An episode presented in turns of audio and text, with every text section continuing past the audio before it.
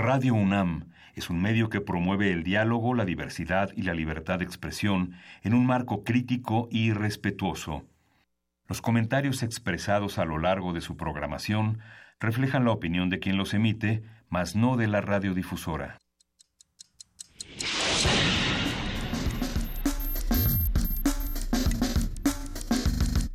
Primer movimiento. El mundo desde la universidad.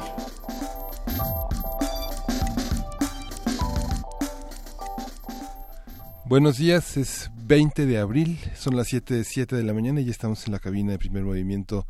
Luis Iglesias, buenos días. ¿Cómo estás, querido Miguel Ángel Quemain? Muy buenos días. Pues muchas cosas eh, que se anticipan a este fin de semana que será eh, el foco de atención, el debate que a las 8 de la noche en el Palacio de Minería tendrán eh, los candidatos a la presidencia de la República ya tuvimos una probada de lo que puede ser el debate, de los formatos, la caducidad rapidísima que tuvo ya en los años 90 los debates y que hace falta formatos novedosos para poder encarar los temas que serán seguridad y violencia, corrupción y lucha contra la corrupción. Ya tenemos entonces la escaleta, digamos, de, de, los debates, ya tenemos el orden, tenemos también a los moderadores y va a ser interesante pensar en cuántas personas van a estar sentadas en esta mesa, o bueno, en este caso, eh, de pie, debatiendo y discutiendo ideas, porque van a ser un montón y hay que, y hay que estar preparados para, para tratar de analizar todas las ideas y no solamente quedarnos en el pleito. Muy buenos días, querida jefa de información, Juana Inés de ESA, le damos la bienvenida a este espacio. ¿Cómo estás? Creo que intenté entrar de la manera más sigilosa posible y entré como un elefante, ¿verdad? No, no, para nada, al contrario, estábamos justamente debatiendo este tema de lo que va a pasar el, el domingo, en contraste con lo que pasó el día, el día de ayer y el día de antier. Pues eh, será interesante, ya se han ido anunciando los moderadores, ha habido todo tipo de, de respuestas ante, ante estas propuestas. Eh, habrá que ver si es un formato ahora sí distinto que fue lo que nos prometieron, nos prometió aquí la gente del INE. Por bueno, el formato distinto ya se suponía que era este del debate de la Ciudad de México. No, este fue igual. No, no, no, este fue Porque el a mí siempre. Se me hizo igual. sí. sí. fue igual. Eh, ahora se supone que va a haber eh, espacio para, son tres moderadores de entrada, uh -huh. para que no, este, para que no le carguen la mano como al pobre Javier Solórzano. Y bueno, en teoría todos van a poder opinar y sí va a haber momentos en los que va a haber eh, digamos, un debate de verdad, no nada más tú hablas y luego te callas y luego tú hablas y luego te callas y empiezas todas tus respuestas con, pues me sorprende, Luisa, que comentes, ¿no? y esas cosas. Pero bueno, habrá, habrá que verlo, habrá que ver si realmente funciona, si no va a ser pues lo mismo que hemos estado viendo en todas las notas, eh, una vez que se dedican a decir, pues tú, tú hiciste esto, pues tú hiciste lo otro, pues tú, ¿no? porque bueno, eso no, no le sirve a nadie a nadie, sin duda. Tenemos mucho que discutir esta mañana en este programa. Eh, vamos a estar platicando de muchos temas distintos y el que con el que arrancamos el día de hoy está bastante controversial, Miguel Ángel. Sí, es en este viernes de ocio, el 420, es una conversación sobre la legalización de la marihuana en este día que gran parte de la comunidad canábica en el mundo celebra esta manera simbólica de nombrar el acuerdo para este para fumar, para consumir, eh, para consumir la marihuana. Y va a estar con nosotros Alejandro Mendoza, él es vocero de Vice. Vice es una publicación que periodística que se ha dedicado en los últimos años a indagar muchos temas periféricos a la información más homogénea y tiene por lo menos muchas publicaciones alrededor del 420, una sección bastante grande. Entre, entre todas esas secciones, a ver si lo platicamos en un momento más con Alejandro, eh, hay una serie de entrevistas a, los dealers, a, a, los narcomenudistas de esta ciudad y de diferentes espacios de nuestro país. Y es muy interesante conocer los perfiles que uno se sorprendería y entonces no solamente estamos hablando de, de un problema de si legalizamos o no una droga, sino también de un problema de desigualdad en nuestro país. Está interesantísimo lo que propone Vice y tenemos más en la nota nacional, la prórroga Hacienda. ¿Qué pasó con los contadores? ¿Qué están pidiendo? Eh, vamos a platicar con Salvador Roter Abanel. Aubanel. Él es contador público certificado, profesor en la Facultad de Contaduría y Administración de la UNAM y, por supuesto, co-conductor de nada más y nada menos que consultorio fiscal. Ya lo extrañábamos en este espacio, Estuvo siempre nos resuelve todo. Y ya nos había anunciado, o sea, esto fue una, un desastre anunciado, ya nos había anunciado que se iba a hacer un tiradero al momento de las declaraciones anuales y qué es lo, es lo que está sucediendo en este momento. Entonces, bueno, pues, pues ya lo platicaremos con él. Vamos a tener en la nota internacional el nuevo presidente cubano, y vamos a tener el comentario para entender esta nueva era en la política cubana con Rosa García Chedia, que ella es doctora en procesos políticos contemporáneos y profesora investigadora del Centro de Estudios Latinoamericanos de la Facultad de Ciencias Políticas y Sociales de la UNAM. El día de hoy me toca a mí la poesía necesaria y ya tengo una pero todavía no sé si es la que voy a leer. Por lo menos hay ya ganadores de los premios mexicanos a poesía joven. Hay por ahí algunos eh, jóvenes que, que están bastante, bastante interesantes. Entonces, a ver si le entramos por ahí. Si no, aceptamos toda clase de sugerencias en arroba PMovimiento, diagonal primer movimiento UNAM y en el teléfono 55 36 43 39. ¿Y con qué cerramos? En la mesa del día va a estar Astrid Haddad eh, con su nueva producción, sus proyectos musicales y teatrales. Vamos a conversar con ella. Ella es cantante, actriz, cabaretera ilustrada, es conocida como la Lady Gaga del Nixtamal, es creadora del Heavy Nopal y va a estar aquí con nosotros conversando y bromeando y es bueno saber que esta mañana vamos a contar con un poco de heavy nopal. Va a estar buenísimo. Eh, contamos también con música nueva y hay que contarle a todos los que hacen comunidad con nosotros que esta semana, eh, eh, al inicio de esta semana, se entregó el premio Pulitzer.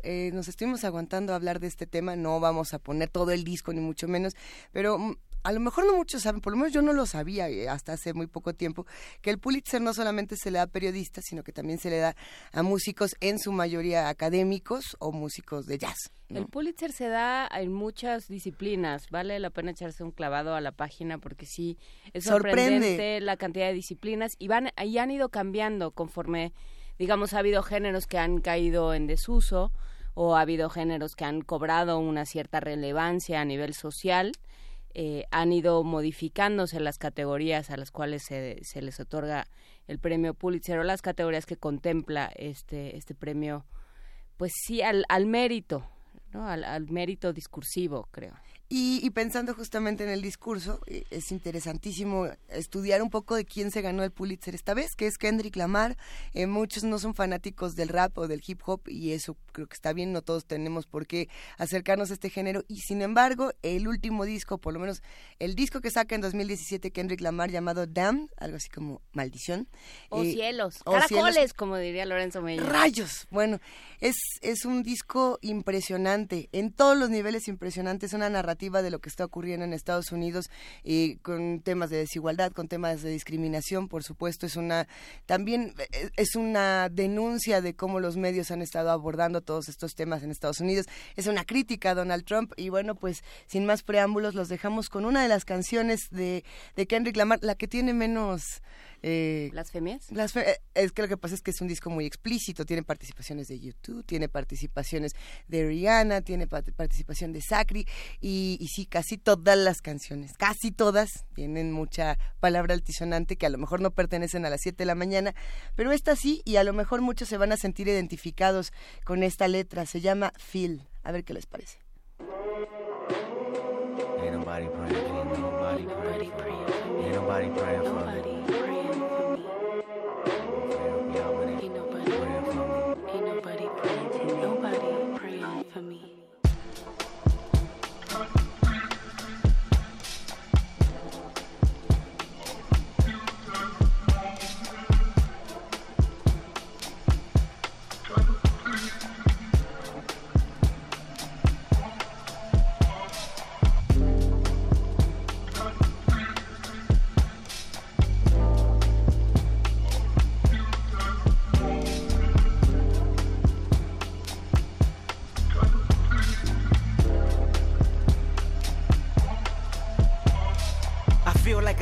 show my. I feel like I'm losing my focus. I feel like I'm losing my patience. I feel like my thoughts in the basement. Feel like I feel like you're miseducated. Feel like I don't wanna be bothered. I feel like you may be the problem. I feel like it ain't no tomorrow. Fuck the world. The world is ended. I'm done pretending. And fuck you if you get offended. I feel like friends been overrated. I feel like the family been faking. I feel like the feelings are changing. Feel like my daughter compromised and jaded. Feel like you wanna that's how I made it. Feel like I ain't feeling you all. Feel like removing myself. No feelings involved. I feel for you. I've been in the field for you, it's real for you, right? Shit, I feel like ain't nobody praying for me.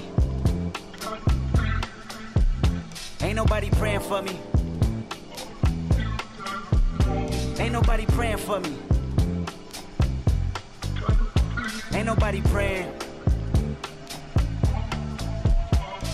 I feel niggas been out of pocket. I feel niggas tapping their pockets. I feel like debating on who the greatest can stop it. I am legend. I feel like all of y'all is peasants. I feel like all of y'all is desperate. I feel like all it takes is a second to feel like Mike Jordan. Whenever holding a real mic, I ain't feeling your presence. Feel like I'ma learn you a lesson. Feel like only me and the music though. I feel like you're feeling a mutual. I feel like the enemy you should know. Feel like the feeling of no hope, the feeling of bad dope. A quarter ounce manipulated from soap. The feeling, the feeling of false freedom, a false freedom, the poison to fill them up in the prison. I feel like it's just me. Look, I feel like I can't breathe. Look, I feel like I can't sleep. Look, I feel heartless often, often. feeling the falling, of falling apart with darkest hours lost in. Feeling the void of being employed with balling. Streets is talking, filling the blanks with coffins. Fill up the banks with dollars. Fill up the graves with fathers. Fill up the babies with bullshit. Internet blogs and pulpit. Filling with gossip. I feel like there's gotta be the feeling where Pac was. The feeling of an apocalypse happening, but nothing is awkward. The feeling won't prosper. The feeling is toxic. I feel like I'm boxing demons, monsters, false prophets, scheming, sponsors, industry promises. Niggas, bitches, honkies, crackers, Compton. Church, religion, token, blacks in bondage. Lawsuit visits, subpoena served in concert. Fuck your feelings, I mean this for imposters. I can feel it, the phoenix sure to watch us. I can feel it, the dream is more than process. I can build a regime that forms a likeness. I can feel it, the scream that haunts our logic. I feel like say some. I feel like take some. I feel like skating off. Feel like waiting for 'em. Maybe it's too late for 'em. I feel like the whole world want me to pray for 'em, but who the fuck praying for me? Ain't nobody praying for me.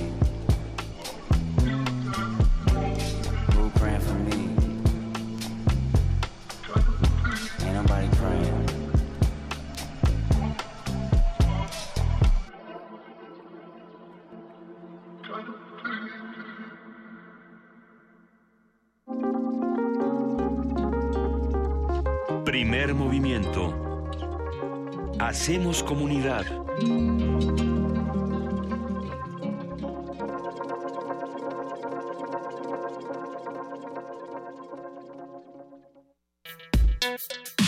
Viernes de ocio.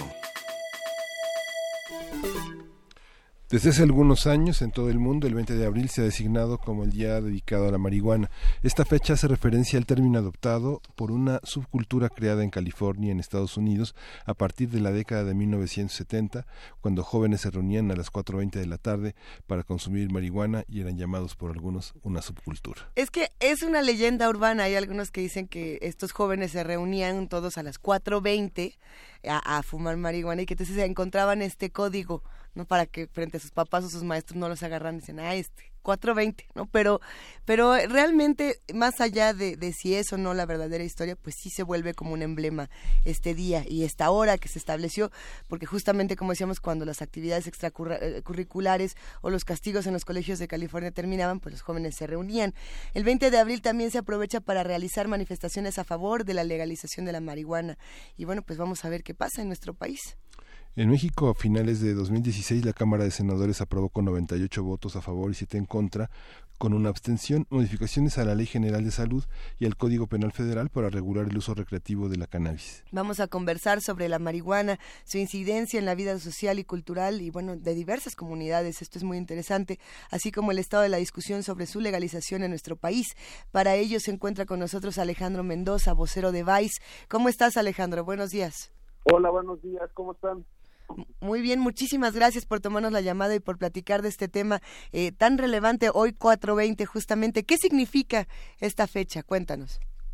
Pues como dijiste, eh, algunas de las versiones que eh, hay alrededor del 420 es que este grupo de chavos en California, que eran conocidos como los Waldos, se reunían a las 4.20 afuera de la escuela pues para fumar marihuana también hay una versión que dice que, según algunos estudiantes de la preparatoria de California, escucharon que un sujeto de la Guardia Costera tuvo que abandonar un campo lleno de plantas de marihuana y ellos se, eh, se dedicaban a buscar esto. Y también cuando se reunían a las 4.20, pues era la manera de decir, vamos a darnos un porro. Entonces, este, e-, estos chavos se reunían a esa hora y se empezó a volver como ese código de de güey 420, 420, 420, y ese era el código para decir, pues vamos a fumar. Y, más allá de la, de la leyenda urbana y de toda esta tradición que hay detrás del 420, ¿qué significa actualmente y qué significa eh, salir a la calle el, el, el 20 de abril? Creo que se ha vuelto una conversación bastante emocionante, porque más allá de ser ya solo el día en que hay el, pretexto para juntarse a fumar, creo que ya hay este, eh, la sociedad civil se está uniendo a pedir derechos como usuarios de, o consumidores de la marihuana. Entonces ya se volvió algo muchísimo más, este, digo, más emocionante porque ya es más serio, ya se está hablando de eh, regular o legalizar y, pues básicamente se está hablando de derechos de los consumidores. Entonces eso a mí se me hace muchísimo más emocionante que solo juntarse a fumar un porro. Creo que hay una parte eh, importante en la discusión de la marihuana, sobre todo a nivel social y, cultural y a nivel político también, en que ha cobrado una, un simbolismo sobre la posibilidad de cada individuo a decidir sobre, sobre su cuerpo y sobre la forma en la que se intoxica, ¿no? Este, claro, exacto. Entonces, hay esa parte también y hay esa parte que está presente en el debate, independientemente de si, eh, si lo que quiera uno meter a su cuerpo, que es una decisión que cada quien tiene que tomar, ¿no? que en la que el Estado tiene, es una discusión que tenemos que dar como ciudadanos, pero como ciudadanos mayores de edad. Em, también hay una parte donde este donde hay una cosa de principios, digamos, dónde está el Estado, dónde está el ciudadano, dónde está la criminalización de las decisiones propias también. Claro, creo que eso, eso es importantísimo. O sea, también el, la conversación en torno a esto ha ido eh, evolucionando. Entonces, la criminalización, aunque existe, obviamente, eh, cada vez esa conversación se va abriendo y, y ya es más común, o por lo menos ya, ya es este más aceptado, eh, pues simplemente aceptar que hay gente que consume marihuana y puede ser con fines recreativos o también eh, como con fines medicinales, como uso medicinal. Entonces creo que la conversación tiene que ir un poco para allá y no partir de, de lo moral, o sea, de si está bien o está mal, creo que ya estamos más allá de eso. ¿Cuáles son los principales ataques de la moral hacia el uso de la marihuana? Pues es, es básicamente eso. Eh, está, está bien o está mal fumar. Entonces, eh, cuando, cuando partes de eso, eh, es cuando empiezan a salir ciertos estereotipos como, pues no sé, o sea, que los pachecos son de tal manera, o antes pues, también se decía que los marihuanos robaban o que eran este, agresivos, o entonces creo que si hay información, esos estereotipos se van eliminando y, y ahora ya tienes a gente como, no sé, incluso Obama dijo que él en su juventud pues llegó a fumar, o tienes ahí algún atleta de eh, como Phelps, que dice que también pues, fuma, o líderes ahí de la cultura pop como Rihanna o Snoop Dogg, que abiertamente también hablan de su consumo. Entonces, esto creo que ya empieza a cambiar eh, lo que piensan algunas personas.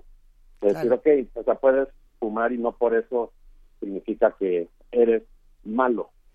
Ahora que eh, es interesante contrastar esta discusión en eh, pensando qué es lo que pasa, no sé, con Snoop Dogg o con Rihanna, que son millonarios que pueden darse el lujo de decir, miren cómo fumo marihuana, cómo la vendo y cómo la, hasta saco mi marca, a pensar justamente en términos de desigualdad. Por ejemplo, en nuestro país, eh, Vice sacó justamente un, un, artículo interesante en esta semana de la marihuana que estábamos hablando antes de empezar la entrevista, que dice, hablamos con dealers mexicanos sobre su trabajo. Es una serie de entrevistas donde se cuenta un poco, no solamente de los perfiles de las personas que se dedican a vender y a comprar, sino también de la desigualdad que existe en nuestro país y de la falta de oportunidades que han acercado a muchas personas a la compra y a la venta de, la marihuana. Alejandro. Ese texto, ese texto a mí me encantó porque tenemos esa perspectiva de distintos dealers en el país, eh, donde puedes encontrar a un dealer en el norte de México, donde, eh, que básicamente dice que él empezó a hacer esto por necesidad y empezó a los 18, 17 años. O sea, porque en ese momento para él representaba más dinero vender marihuana que trabajar como repartidor del pollo loco. Pero también tenemos otra perspectiva que es de una, una señora de la Ciudad de México que tiene cerca de 60 años, empezó a dedicarse a esto hace 10 años, o sea, ya con 50 años, madre soltera, porque decía como, aunque tiene una carrera, pues no podía encontrar trabajo, eh, estaba pasando por una mala racha económica, se le presentó esa oportunidad de vender marihuana y ella encontró un nicho muy interesante, que es el de los adultos de clase media alta, que son consumidores, son personas responsables y quieren marihuana de calidad, pero pues no necesariamente se van a meter a algún lugar a buscar un dealer. Entonces, esta señora está llenando ese vacío para ese nicho y les vende muy buena marihuana eh, de una manera muy segura. Alejandro, no estamos haciendo una apología de los dealers ni una apología del narcomenudeo. No, creo que en Vice lo que hacemos es solo conocer un poco las, las perspectivas de todos. así como tenemos esta serie de entrevistas, también hay algunas de gente de por qué dejó de fumar marihuana. Eh, entonces, es un poco ponernos en el, o escuchar eh, o ser la voz de distintas personas. No, yo, o sea, lo que iba es, eh, de lo que se trata es de de que se va se legalice el, el, consumo de manera que esto no tenga que ser una actividad ilegal de manera que no se criminalice a, a este a pequeños consumidores de manera que se entienda cómo funciona el uso cómo funciona cómo advertir un momento de, de adicción y cómo eh, bueno también de lo que se ha hablado y de lo que se habla médicamente y que es una discusión que va y viene entre los eh, neurocientíficos y entre los médicos, que es si realmente se, trata de una droga de entrada. Híjole, este, e, e, eso de la droga de entrada creo que también ahí eh, puede ser cualquiera, porque también cuando hicimos un texto de antes de fumar marihuana o antes de probar cualquier otra cosa, hay muchos jóvenes que empiezan a experimentar con otro tipo de productos, que es como el aire comprimido, el que venden en, para limpiar este teclados de computadoras. Entonces, ese aire comprimido pues también eh, altera sus sentidos de alguna manera. Entonces, hay ese tipo de productos que la gente empieza a usar. Entonces, decir que la marihuana es eh, droga de entrada, híjole, está muy a la mano y es fácil de conseguir, pero creo que igual que muchas otras drogas. Por supuesto, pero todo eso, o sea, digamos, todos esos argumentos se tienen que dar. ¿Están en este, en, este reportaje? Eh, en el de... En el de Vice. Tenemos una serie de contenidos que hemos publicado desde el lunes, eh, porque justo aprovechamos esta coyuntura del, del 420 para hacer la semana marihuana. Nosotros queríamos hacer contenido sobre marihuana, nos dimos cuenta que un día eh, era muy poco entonces decidimos hacer toda la semana. Y ahí tenemos desde documentales, tenemos un documental que es una semana marihuana, eh, es en video, y uno de nuestros colaboradores, Guillermo Álvarez, se fue a platicar con personas como Fox, o, eh, el expresidente Vicente Fox, hasta personas que están eh, encontrando en el CBD, que es uno de los cannabinoides, una manera de usarlo medicinal y, e incluso platicamos con algunos que se los están dando a sus hijos porque les alivia ciertos males que tienen, enfermedades. Aunque, no está totalmente comercializado, no es el cannabidiol y el cannabidol, ¿no? que son medicamentos que se ha discutido internacionalmente que si se comercializaran serían analgésicos, antiinflamatorios, eh, sedantes, etcétera. Hay una industria internacional con estos elementos en la, en la farmacéutica que se puedan adquirir fuera de México y traer como medicamentos al país? Las, las, este, de hecho, ¿Perdón? No, es que estaba pensando, ya se venden muchos eh, ungüentos con marihuana. sí, pero además de los ungüentos ya hay medicinas que, eh, que contienen este, este cannabinoide y, lo puedes este, empezar a usar. Incluso en México ya es legal. Eh, solo tienes que tener una receta médica, llevar la COFEPRIS y, y después de eso ya se pueden autorizar que uses estos medicamentos de forma legal. Tienen que ser medicamentos importados porque aquí todavía no se están produciendo, pero por lo menos ya es legal. O sea, ya, ya es algo que la gente que lo necesita con fines medicinales lo puede usar. Quien tiene la, la, quien está en el marco de esta cultura de la, de la cannabis, hay un, hay una hay un mínimo que tiene que haber en sangre en la norma internacional eh, más eh, frecuentada. ¿Qué piensas de esto? Es como un marihuanómetro, como el alcoholímetro que eh, admite ciertos niveles de alcohol en la sangre, hay una medida internacional para esto. ¿Tú qué piensas de esta limitación? ¿Es válida? Digamos, lo que limite es el uso de máquinas, el, conducir, el tener ciertas situaciones de riesgo que implican cierto control de los reflejos, etcétera. A, mí se me hace bien, o sea, también es una manera de regularizar. O sea, también eh, creo que muchas personas confunden o piensan que porque sea legal o porque se esté hablando de un de una legalización del uso recreativo es porque ya todos van a andar pachecos automáticamente y que todos van a andar pues, como zombies en la calle. O sea, también creo que ahí es importante no confundir eso, o sea, porque el hecho de que sea, no sé, legal tomar, sea, no por eso toda la gente anda peda en la oficina o, o, manejando maquinaria pesada o entonces es simplemente como decir, ok, hay que asumir que hay gente que le gusta fumar y que no esté penado y no esté criminalizado. Entonces, si se empieza a regularizar, creo que es un, es un muy buen avance. E, es interesante pensar también en esta otra parte, la discusión política relacionada justo con la situación de violencia, la situación de seguridad, la situación de desigualdad que se está viviendo en nuestro país. Eh, me llama la atención justamente que hayan ido a hablar con, con el expresidente Vicente Fox. Hay muchas voces en nuestro país. Eh, eh, la de él habla mucho y a veces habla de más y de cosquillán, pero, pero es interesante tener todas estas voces.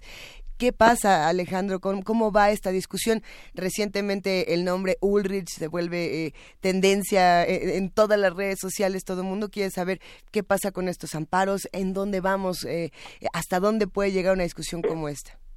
Justo ayer me junté con, estuve con Leopoldo, que es uno de los editores de la revista Cáñamo, y me dijeron que hoy, eh, o sea, en este día que es 420, van a presentar casi 200 amparos ante la COFEPRIS. esto se ha vuelto importante porque se le está reconociendo derechos a ciertos usuarios, como es el abogado que dice, Sulri. Entonces, eh, ahí ya es un avance, aunque muy lento, es como decir, ok, ya, ya se está aceptando y se le dio esos amparos a estas personas para que puedan fumar y hay más usuarios, hay más este, personas que lo usan. Entonces, si ya se le reconoció esos derechos a esas personas, ¿por qué a los demás no? Entonces es un poquito emocionante porque si ya se le reconoció a alguien, entonces ya es un avance. O sea, ya, ya puede haber este más amparos o más, este, o, por lo menos la, la discusión se abre más y ya se empieza a hablar de esto. Sí, y, y, pensar también en cómo se está utilizando desde la otra parte, digamos, electoral, eh, cuando en el debate de, de la Ciudad de México, de pronto todos son defensores de la, de la marihuana, menos Miquel Arreola, que jamás la ha probado y solo está eh, intoxicado.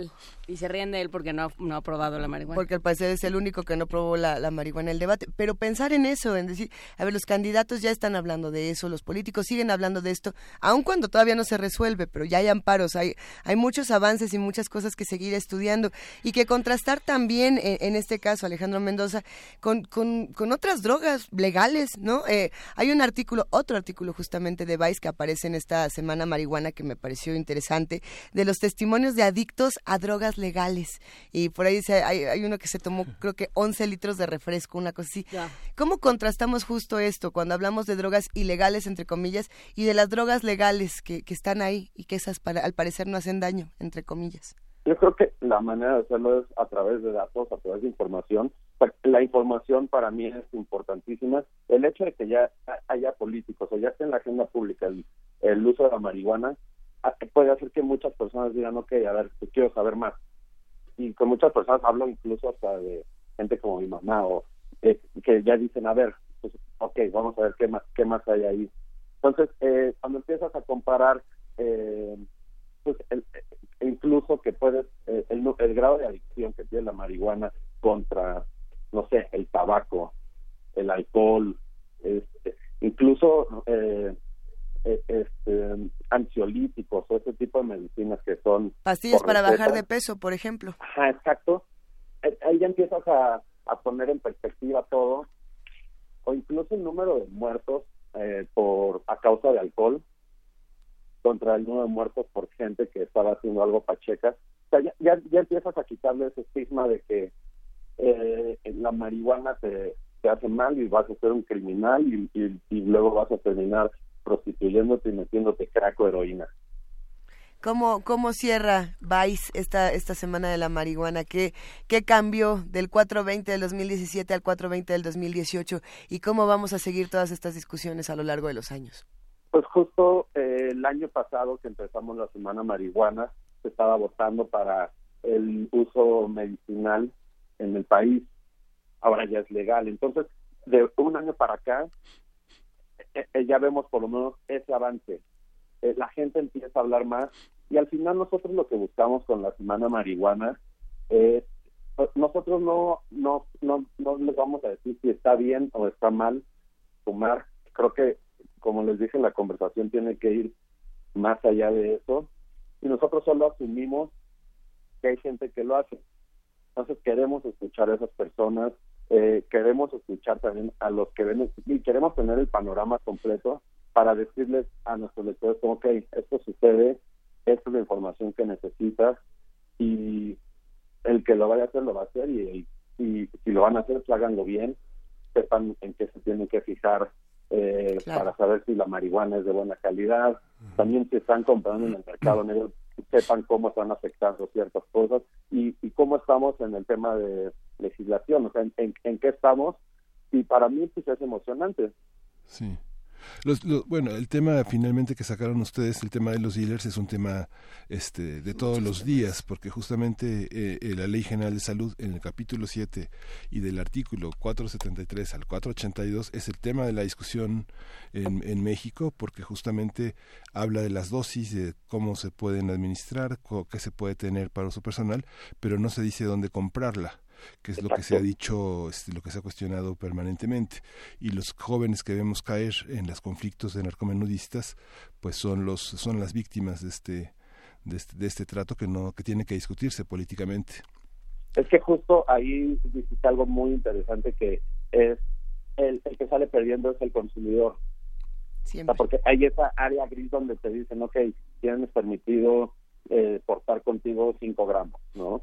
Este pero no te dicen de dónde puedes sacar esos 5 gramos, no los puedes comprar y tampoco los puedes autocultivar eh, porque también es ilegal. Entonces te dicen, ok, los puedes tener, pero nunca te dicen de dónde sacarlos. Esa orilla que el usuario que tenga que recurrir a personas como estos dealers y, y, se, y se pone en una posición vulnerable porque al final pues es el que pierde. Entonces si tú eres un usuario responsable adulto que dices, este, pues sí, me gusta darme un porro y me gustaría cultivar para no tener que recurrir al mercado negro, pero todavía no se puede.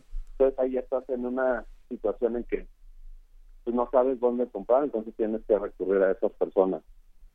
Pues el día de hoy a las 4.20 vamos a ver qué es lo que pasa en nuestra ciudad, cómo se sigue discutiendo, quiénes salen a la calle a, seguir con esta conversación. Y por supuesto no nos queda, Alejandro, más que agradecerte a ti y a todo el equipo de Vice por eh, contarnos siempre otros lados de la historia, las otras realidades y las otras historias, no solo de nuestro país, sino de muchísimas latitudes. Siempre seguimos sus contenidos y les agradecemos que nos hayan tomado la llamada. No, hombre, muchas gracias. Y un saludo a todos, un saludo a Kemain, que tomé clases con él en la septiembre. Ah, saludote. Muchas gracias. Venga. Nos vemos. Hasta luego. Un abrazo. Qué padre. Gracias, Alejandro Mendoza, vocero de Vice. Sigan los contenidos de Vice y díganos qué opinan. Son controversiales, son interesantes. Muchos ya los conocen y los que no, pues ahora es cuando. Y qué mejor que hacerlo mientras escuchan un poco de Black Sabbath. Black Sabbath, Swift, Swift Leaf.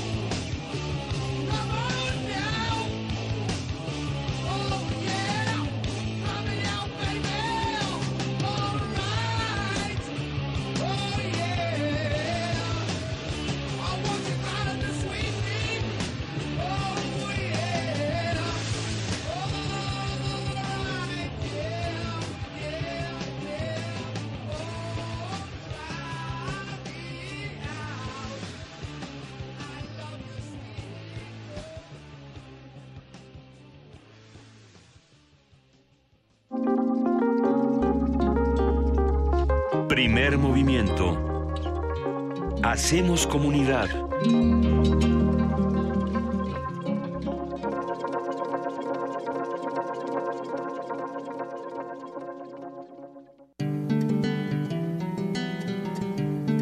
Para teatros, los radioteatros de primer movimiento.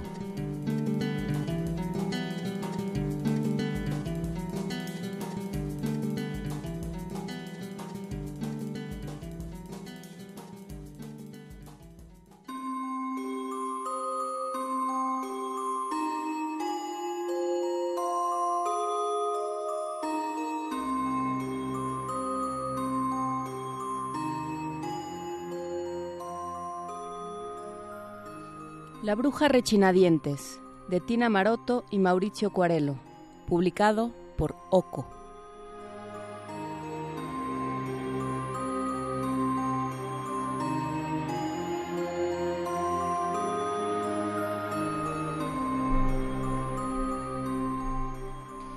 Había una vez tres hermanos que se pasaban el día brincando de un lado para otro. Su madre les decía siempre, Ni se les ocurra ir al bosque. Allá en medio vive una bruja con dientes de hierro que se come a los niños y con los huesos hace el muro que rodea su casa. Un día el mayor dijo, Vamos al bosque. Yo no le tengo miedo a las brujas. Yo tampoco. Dijo el mediano, pero el pequeño asustado avisó. Mamá dijo que no fuésemos. No seas cobarde. Y allá se marcharon los tres.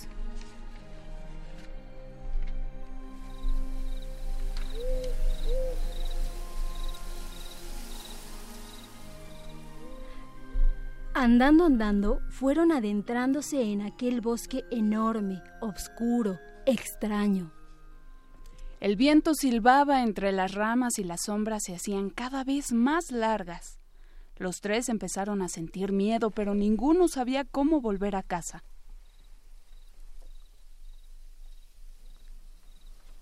Me subiré a un árbol, a ver si puedo descubrir el camino.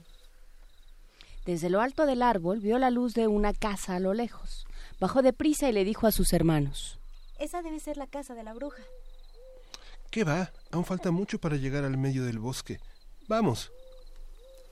Cuando se acercaron a la casa, una mujer se asomó a la puerta. Vengan, vengan. Oh, pobrecitos. No tengan miedo.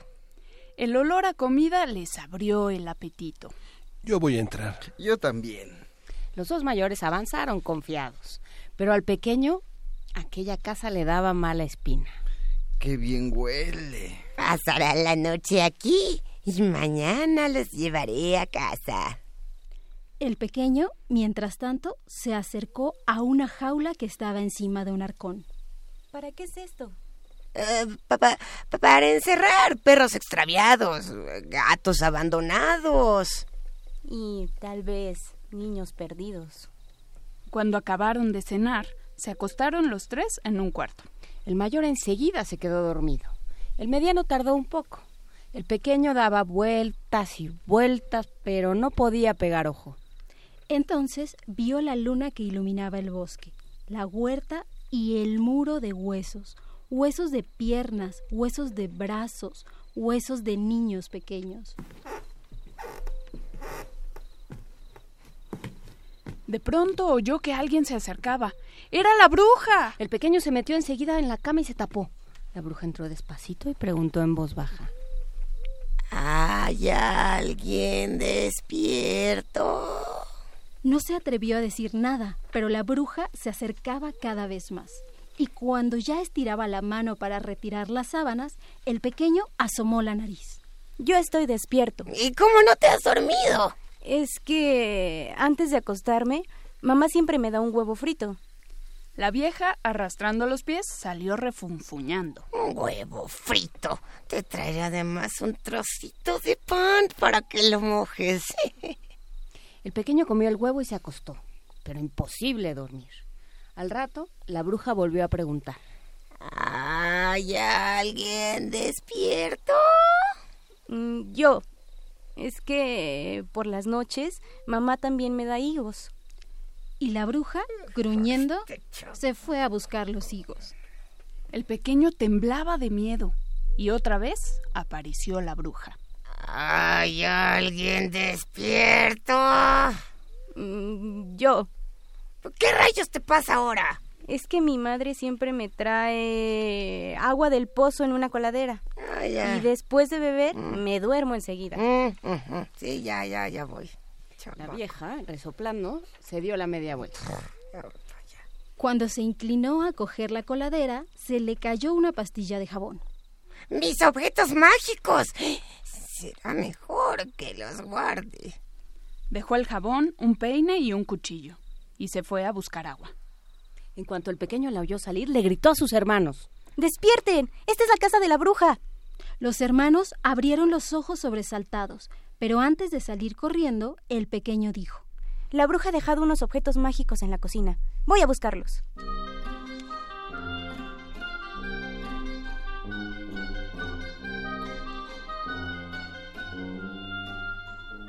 La bruja seguía en el pozo intentando llenar la coladera.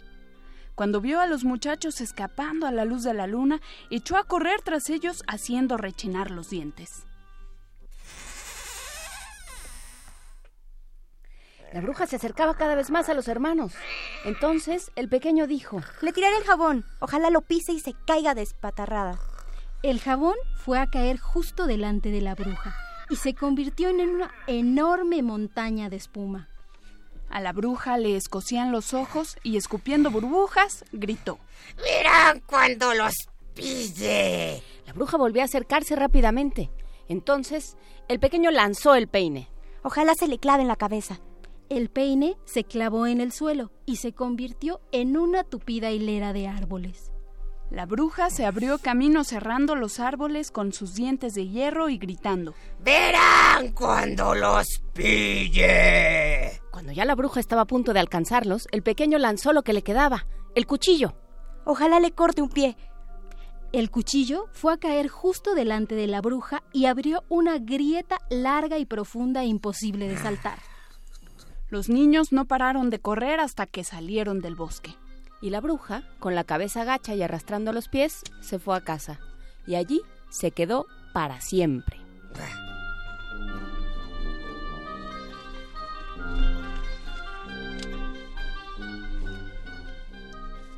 La bruja rechinadientes, de Tina Marotto y Mauricio Cuarelo, publicado por Oco.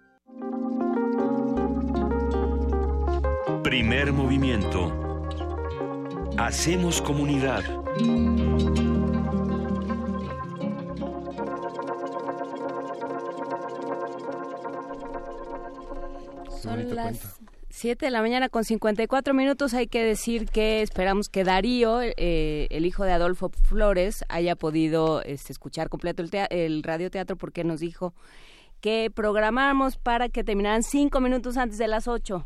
Espero que haya podido oír todo el cuento hasta el final. Se hizo justicia. Es que, justicia. a ver, ¿qué es lo que pasa? Muchos chavos entran a la escuela a esa hora y se pierden el final del radioteatro. Era la razón por la que nos habían escrito. Que nos escriban y que nos digan qué les pareció. Si hay jóvenes por ahí escuchándonos, pequeñuelos que estén echando relajo, que nos cuenten qué les pareció esta bruja rechinadientes. Eh, y pronto estaremos buscando... Una gran actuación. Luisa. Híjole, ¿cómo, cómo nos divertimos, sí, eh? ¿Cómo sí, nos sí. divertimos haciendo estas cosas? Sobre todo gracias a todos los que se encargan de que funcione del otro lado. Aquí estamos un montón y del otro lado también está el, equi- el equipo guerrero haciendo que los radioteatros funcionen, así que qué bueno que, que vale la pena este esfuerzo. Y, y sobre todo, qué bueno que nos escriben y que están haciendo comunidad con nosotros desde tan temprano. Hay muchos eh, comentarios, no solamente de, de la bruja rechinadiente, sino también eh, del tema del, del 420, que es controversial y, y bueno, pues se queda en la discusión. ¿no? Y Yo nada más para, para cerrar el tema de los radioteatros hay que aprovechar y decir si usted tiene un texto favorito que quiere que porque estamos todo el tiempo todo todo lo hacemos entre los mismos siete entonces si hay Ay, bueno, somos muchos. siete. En espíritu. entonces este pues nosotros buscamos los textos le damos las vueltas y este lo, lo organizamos y demás. Entonces si tiene usted un, un texto que proponer si hay por ahí un cuento recuerden tiene que ser corto. Si es álbum tiene que sostenerse. Este por ejemplo es álbum y las imágenes son este, las imágenes de la bruja por ejemplo son espeluznantes es un texto es un cuento tradicional italiano que tiene muchísimos ecos de otros cuentos tradicionales no estos eh, tropos de la bruja del bosque de los niños desobedientes del menor que siempre es el más eh, el más cauteloso el más astuto el, el que em, el que salva la situación un poco, los objetos mágicos, todos estos temas están dentro de la literatura tradicional. Este es, como digo, un, un texto originalmente italiano, pero si eh, tienen por ahí algún texto que les llame la atención, que tienen favorito, que les gusta particularmente, nos los pueden hacer llegar, nos los pueden comentar y lo buscamos. Si l- a todos nuestros amigos que trabajan en editoriales, si tienen por ahí textos, mándenoslos también. Pues Yo qué bueno que lo dices, uno. Porque fíjate, ayer estuve en la librería Rosario Castellanos Cuéntanos. Ah, te mandamos en una misión, sí. que ya no está, ya está agotado, Uh. agotado en todas. Y encontré dos radioescuchas que ¿Cómo crees? preguntaron, que preguntaron si podían mandar cuentos. Claro. Sí, sí, claro, sí. Primer movimiento unam arroba gmail.com, primer movimiento unam en Facebook, IP Movimiento en Twitter. Hay, eh, yo creo que muchos cuentos que se podrían adaptar, pero también hay que pensar justo en, en, en que un radioteatro no es nada más leer el cuento, ¿no? Sino que también Sí, tiene un proceso de adaptación. y- el proceso de adaptación. Hay un cuento que aquí hemos querido adaptar. Bueno, yo siempre insisto, y Juan Inés, además Juan Inés me lo enseñó, es el cuento del trapito feliz, que yo creo que es un gran cuento y es muy difícil de adaptar a radio, pero una vez que logremos entender cómo se hace, lo haremos, porque el, el chiste de este cuento es que empieza por los dos lados. O sea, es un, Son dos historias de un niño y una niña con su trapito feliz cada uno y con su historia del trapito feliz, estos objetos de apego que tienen los niños, y se va reuniendo el, el cuento, tiene dos tapas, es un cuento, eh, es un texto, no, no voy a recordar ni el autor, sé que está en el Fondo de Cultura. Está padrísimo. En los álbumes, entonces se va, se van juntando los personajes hacia el, el medio del libro. Búsquenlo también, ojalá que también esté El en problema el es Fondo que- Cultura y no hayan dejado que ya se descontinúe. Pero es que es un cuento sin fin. Porque puede, es cuando llega, es que no podemos quemar el, el final del cuento, pero realmente no tiene un final como tal, sino tiene una historia abierta a la imaginación. A ver si en un momento más compartimos también en redes sociales el trapito feliz y por lo pronto nos vamos con un poco de música para acabar esta primera hora. Sí, nada menos que Queen, eh, Modern Times Rock and Roll, una complacencia para Uriel Urzi.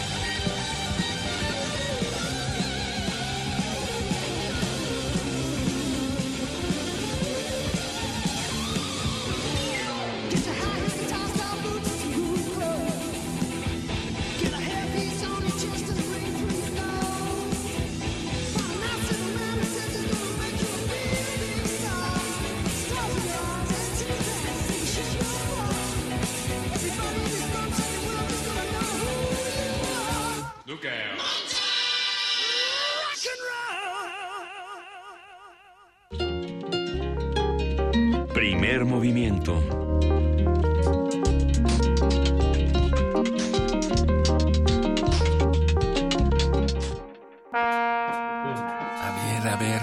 Una nota por aquí, otra por allá, unos acordes más allá y listo. Ya está. Hacer música no es cosa de recetas. Se necesita preparación, ingenio y mucha inspiración. Pero componer un tema sin previo aviso es un arte que solo pueden manejar. Los improvisadores. En el marco del Día Internacional del Jazz, te invitamos a disfrutar de cinco sesiones de improvisación entre dos músicos que no se conocen. Del 30 de abril al 4 de mayo a las 5 de la tarde por el 96.1 de FM. Los improvisadores. Disfruta de las creaciones de 10 artistas en combinaciones alucinantes. Presentan Grupo Arterial Bajo Circuito y Radio UNAM. Experiencia sonora. Habla Ricardo Anaya, candidato de la coalición por México al frente. Para recuperar la paz, está claro que tenemos que cambiar la estrategia de seguridad. Hoy tienes dos opciones muy distintas. Andrés Manuel propone pactar con los delincuentes. Eso ya se intentó en otros países y la violencia aumentó. Yo sostengo que hay que enfrentar el problema, pero con prevención, con inteligencia, con fuerza y tecnología, para asegurar que tú y tu familia vivan en paz. PAN. Tú como madre, como hija, como persona, ¿qué es lo que más quieres? Lo que más quiero es que se termine la violencia contra la mujer. Es impresionante que en una simple parada de autobús yo pueda sentirme amenazada. Mi derecho a vivir tranquila se debe garantizar. Poder eh, sentir que estamos protegidos. Nuestro candidato por Nueva Alianza te ha escuchado todo este tiempo y quiere saludarte. Ah. Verónica, ¿cómo estás? Soy José Antonio Mira. Te agradezco mucho que hayas venido. Gracias. Y haberte escuchado me ayuda mucho porque mis propuestas nacen al escucharte a ti. Con Nueva Alianza es de ciudadano a ciudadano. Coalición Todos por México.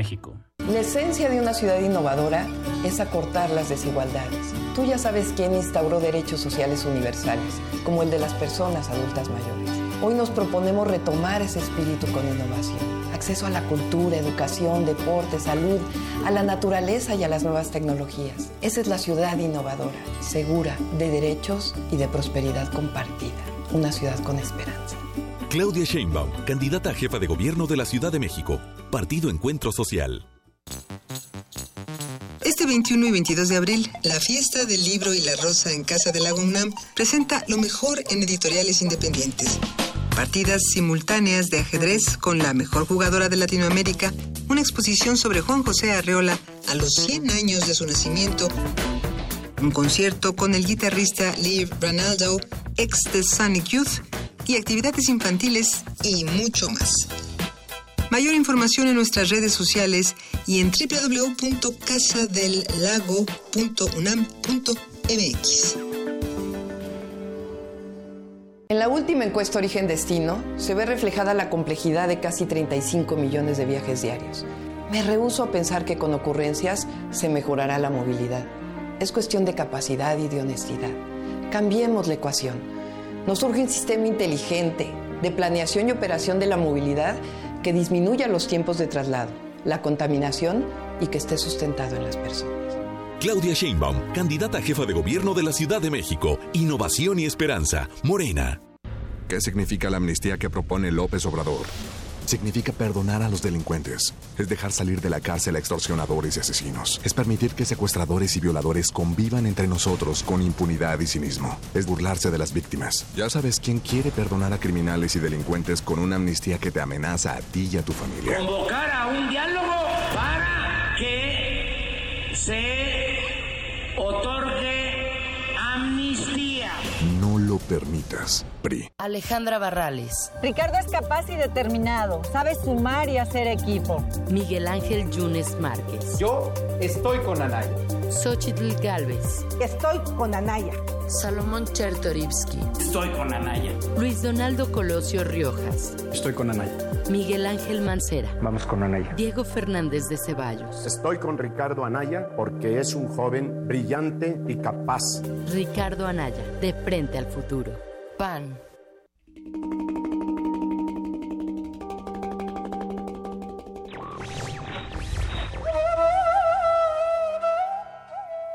Dando libertad a los esclavos, la aseguramos a los libres. Abraham Lincoln.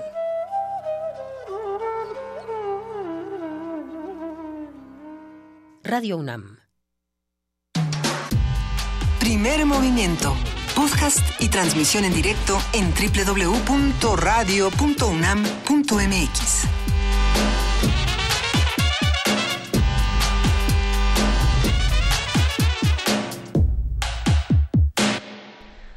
Nos estaban preguntando, justamente nos estamos preguntando todos un poco aquí en, en la cabina de primer movimiento, ¿qué fue lo último que escuchamos antes de irnos a la pausa? Porque decían, eso no suena como que a como que a Freddie Mercury, ¿qué estamos escuchando? No, es el otro Queen. ahora sí que estaba el Queen del glam y está este otro Queen, eh, otro Queen, perdón, del de, rock and roll y que justamente tiene esta canción llamada Modern Times Rock and Roll y este programa ha estado muy rockero eh, y esta es la segunda hora, por cierto. ¿Cómo estás, Juana Inés de esa? ¿Cómo estás, Miguel Ángel Quemain? Muy bien. Salieron corriendo todos los maquillistas. Salieron corriendo. Los vestuaristas. Hombre. nos, nos peinaron, nos acicalaron, limpiamos entre todos un poquito la mesa que está está prístina. Así está limpia. Imagínense. La verdad es que sí. Imagínense cómo estaba. Gracias a todos los que se están integrando a la transmisión a través del canal 120 y el 20.1 de TV Abierta en TV UNAM. Les mandamos un gran abrazo y les agradecemos por estar haciendo comunidad con nosotros. tenemos una segunda hora todavía más controversial que la primera, con muchísima información. Y creo que la mesa y, y sobre todo no, creo que la nota del día a todos nos va a servir para relajarnos un poquito y saber que no estamos solos en el universo. Porque creo que el tema del SAT nos ha hecho sentir solos, frustrados, indefensos, eh, alienados, en fin, creo que no ha sido un proceso fácil para nadie y si nos están escuchando los contadores, estamos con ustedes y entendemos también su dolor. No ha sido, no ha sido un proceso sencillo, sin duda. Pues vamos a ello, me parece. Vámonos a la nota del día. Primer movimiento. Hacemos comunidad.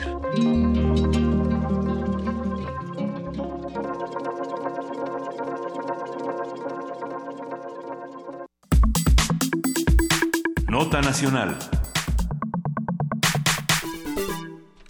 El Instituto Mexicano de Contadores Públicos presentará una carta formal al Servicio de Administración Tributaria en la que se pedirá una prórroga para que las personas físicas puedan presentar su declaración anual del ejercicio fiscal del 2017. De acuerdo con Mario Morales, vicepresidente fiscal del Instituto Mexicano de Contadores Públicos, el SAT debería considerar por única ocasión dar un plazo de por lo menos 15 días hábiles adicionales para presentar esta declaración, ya que todavía se siguen haciendo modificaciones en la nueva herramienta del SAT la Declarasat 2018, que se publicó a finales de marzo. No sé si le ha tocado a los que estén haciendo comunidad con nosotros, en un brevísimo paréntesis, están intentando hacer su factura, están intentando hacer su recibo y de pronto están buscando una categoría que les piden en específico y resulta que esa categoría ya cambió o no existe o, o se meten al portal a sacar una factura de algo que compraron y ese portal todavía no tiene actualizado eh, justamente este nuevo sistema y entonces no pueden facturar y entonces no pueden declarar y se vuelve una historia interminable. Sí, justamente Luisa, haremos, vamos a hacer un análisis de la reforma fiscal, lo que ha representado para la presentación de declaraciones que piden los contadores y cuál ha sido la respuesta de Hacienda. Salvador Rotter Obanel, contador público certificado por el Instituto Mexicano de Contadores Públicos, catedrático en la licenciatura de y posgrado en la Facultad de Contaduría y Administración de la UNAM, co-conductor de los programas de radio y TV Consultorio Fiscal que se transmiten aquí en Radio UNAM y en TV UNAM, está con nosotros y justamente es un tema que está en todas las primeras planas de las revistas eh, del corazón. Hágalo usted mismo, hágalo usted mismo. Te, te dan instrucciones. ¿Cómo, ¿Cómo está este Salvador? Al parecer perdimos justamente la comunicación con Salvador Roter. Eh, estuvimos platicando con él justamente eh, antes de que terminara, si no me equivoco, el 2017. No, a principios de este año. era a principios de 2018, cuando el mundo empezaba a, a cambiar. A cambiar y nos dimos cuenta de que esto iba a ser un desastre, la crónica del desastre anunciado, Juana Inés. Exactamente, ya nos, nos, nos, había anunciado Salvador Roter de, de Consultorio Fiscal que eh, que justamente iban a tener, eh, íbamos a tener este tipo de problemas, que justamente iba a ser una algo una, un ajuste complicado y bueno pues ya se está viendo que sí así ha sido y que eh, y que bueno pues eso implica que también pues haya flexibilidad de los dos lados, que es lo que están eh, pidiendo los contadores. Ya está en la línea Salvador Rotter. Muchísimas gracias por estar con nosotros de nuevo esta mañana, Salvador. Muchas gracias a ustedes, muy buenos días a ustedes y a todo el auditorio. Cuéntanos qué está sucediendo y eh, cuál es la salida que se, que se ve posible. lo que está pasando es que el sistema es una herramienta útil, es una herramienta avanzada, es una herramienta moderna, pero como todo en principio, pues tiene errores, tiene deficiencias, está generando problemas y en algunos casos está duplicando los CFDIs de los contribuyentes está o no los está cargando correctamente y esto está provocando en cierta forma que haya errores al hacer la declaración. Eh, los contribuyentes tienen que entrar y verificar que su información eh, sea correcta y en principio la herramienta no dejaba modificar, ahorita deja modificar eh, los datos y corregir los errores, pero esto pues está haciendo un poco más lenta el proceso para presentar la declaración. Eh, ¿Y qué es lo que está respondiendo Hacienda? Digamos, esto, esto implica que la gente no puede declarar en tiempo. Así es. Se han presentado muchísimas, la respuesta de la autoridad es que se han presentado muchísimas declaraciones, que se han recibido un gran número de ellas. Se le hizo la petición a la autoridad en vista de que en algunos casos están existiendo pequeños errores por duplicidad o por falta de información para que haga la prórroga. Está hecha la solicitud, estamos en espera de que la autoridad responda eh, cuál sería la prórroga y si esta la autoriza. Espera que la prórroga sea, sea atendida. Esperamos que la prórroga sea atendida. Si no fuera así, ¿qué pasa? Si no fuera así, los contribuyentes tienen de plazo hasta el día 30 para presentar su declaración, eh, pero no necesariamente todos. Eh, hay una prórroga ya establecida desde el año pasado para todos aquellos contribuyentes que solamente hayan tenido un patrón eh, y que, tengan que presentar su declaración, la pueden presentar en cualquier fecha del año, no tiene que ser forzosamente el día 30 de abril. Si yo tuve más de un patrón o tuve ingresos por sueldos y algún otro concepto como arrendamiento, la venta de mi automóvil, eh, eh, dividendos, entonces sí tengo que presentar la declaración a más tardar el 30 de abril y tengo de aquí a esa fecha plazo para que yo revise que no estén duplicados mis ingresos o mis recibos y que eh, estén cargados absolutamente todos los comprobantes eh, que me hayan expedido eh, por mis gastos deducibles. Es que ahí hay otro tema y es, Salvador, las personas que no han podido cobrar desde que empezó este 2018 debido a este problema eh, con el SAT. Hay muchísimas personas que han escrito en, en, redes sociales que han contado sus casos de que simplemente no pueden cobrar porque no pueden declarar y por lo mismo no han podido facturar y eso es un verdadero problema para familias enteras. Sí, efectivamente, puede haber muchas razones eh, la herramienta en principio ha estado fallando, precisamente por eso la autoridad ha prorrogado, por ejemplo, el caso de los comprobantes de, de cobro lo ha prorrogado hasta el mes de septiembre, porque todavía el sistema es perfectible, pero sí está provocando que algunos otros contribuyentes no puedan utilizar la herramienta y expedir sus comprobantes para que les paguen. ¿Cuáles han sido eh, además de estos de los que hemos hablado, ¿cuáles han sido, tú que eres, eh, no solo ejerces como contador, sino estás al frente de una emisión de tele y radio donde se abordan los temas, ¿cuáles han sido los, los reclamos, las, los problemas, las quejas de que, se han presentado con mayor frecuencia por parte de quienes quieren declarar? Eh, básicamente el, no poder utilizar los códigos o no saber utilizar los códigos eh, que les correspondan porque no es no es nada fácil. No es culpa de que pues no lo sé hacer y se acabó no es que no es sencillo. En muchos casos sí requieren un contador aunque la autoridad está diciendo que no se requiere contador eh, es es indispensable un contador que los pueda asesorar de cómo hacer los los comprobantes. Y no todo mundo pues, puede contratar un contador que le ayude a hacer un comprobante fiscal hacer el comprobante fiscal cuando era en papel, pues cualquiera lo hacía. Hoy eh, en el electrónico pues, se limita un poco más y la nueva versión con toda la cantidad de requisitos y códigos que se utilizan, pues requiere eh, alguien que conozca para que no se metan los contribuyentes en problemas. A ver, ¿qué pasa con la figura de los contadores que justamente este 2018 ha sido satanizada como pocas cosas? Como, todo es culpa del contador. El hecho de que las cosas estén como están es culpa del contador que tengo enfrente. Y, y en muchas ocasiones los contadores están igual de desesperados que, sus clientes. ¿Qué pasa con esto? Claro, que todo el mundo está, todo el mundo, los contadores también están desesperados porque no, el primero sí ha habido ataques de algunas eh, gentes que dicen que todo es culpa del contador, pero no es no es es que no es fácil, no es fácil tener que buscar mi el, el, servicio o producto que estoy vendiendo en una lista de 52.800 productos.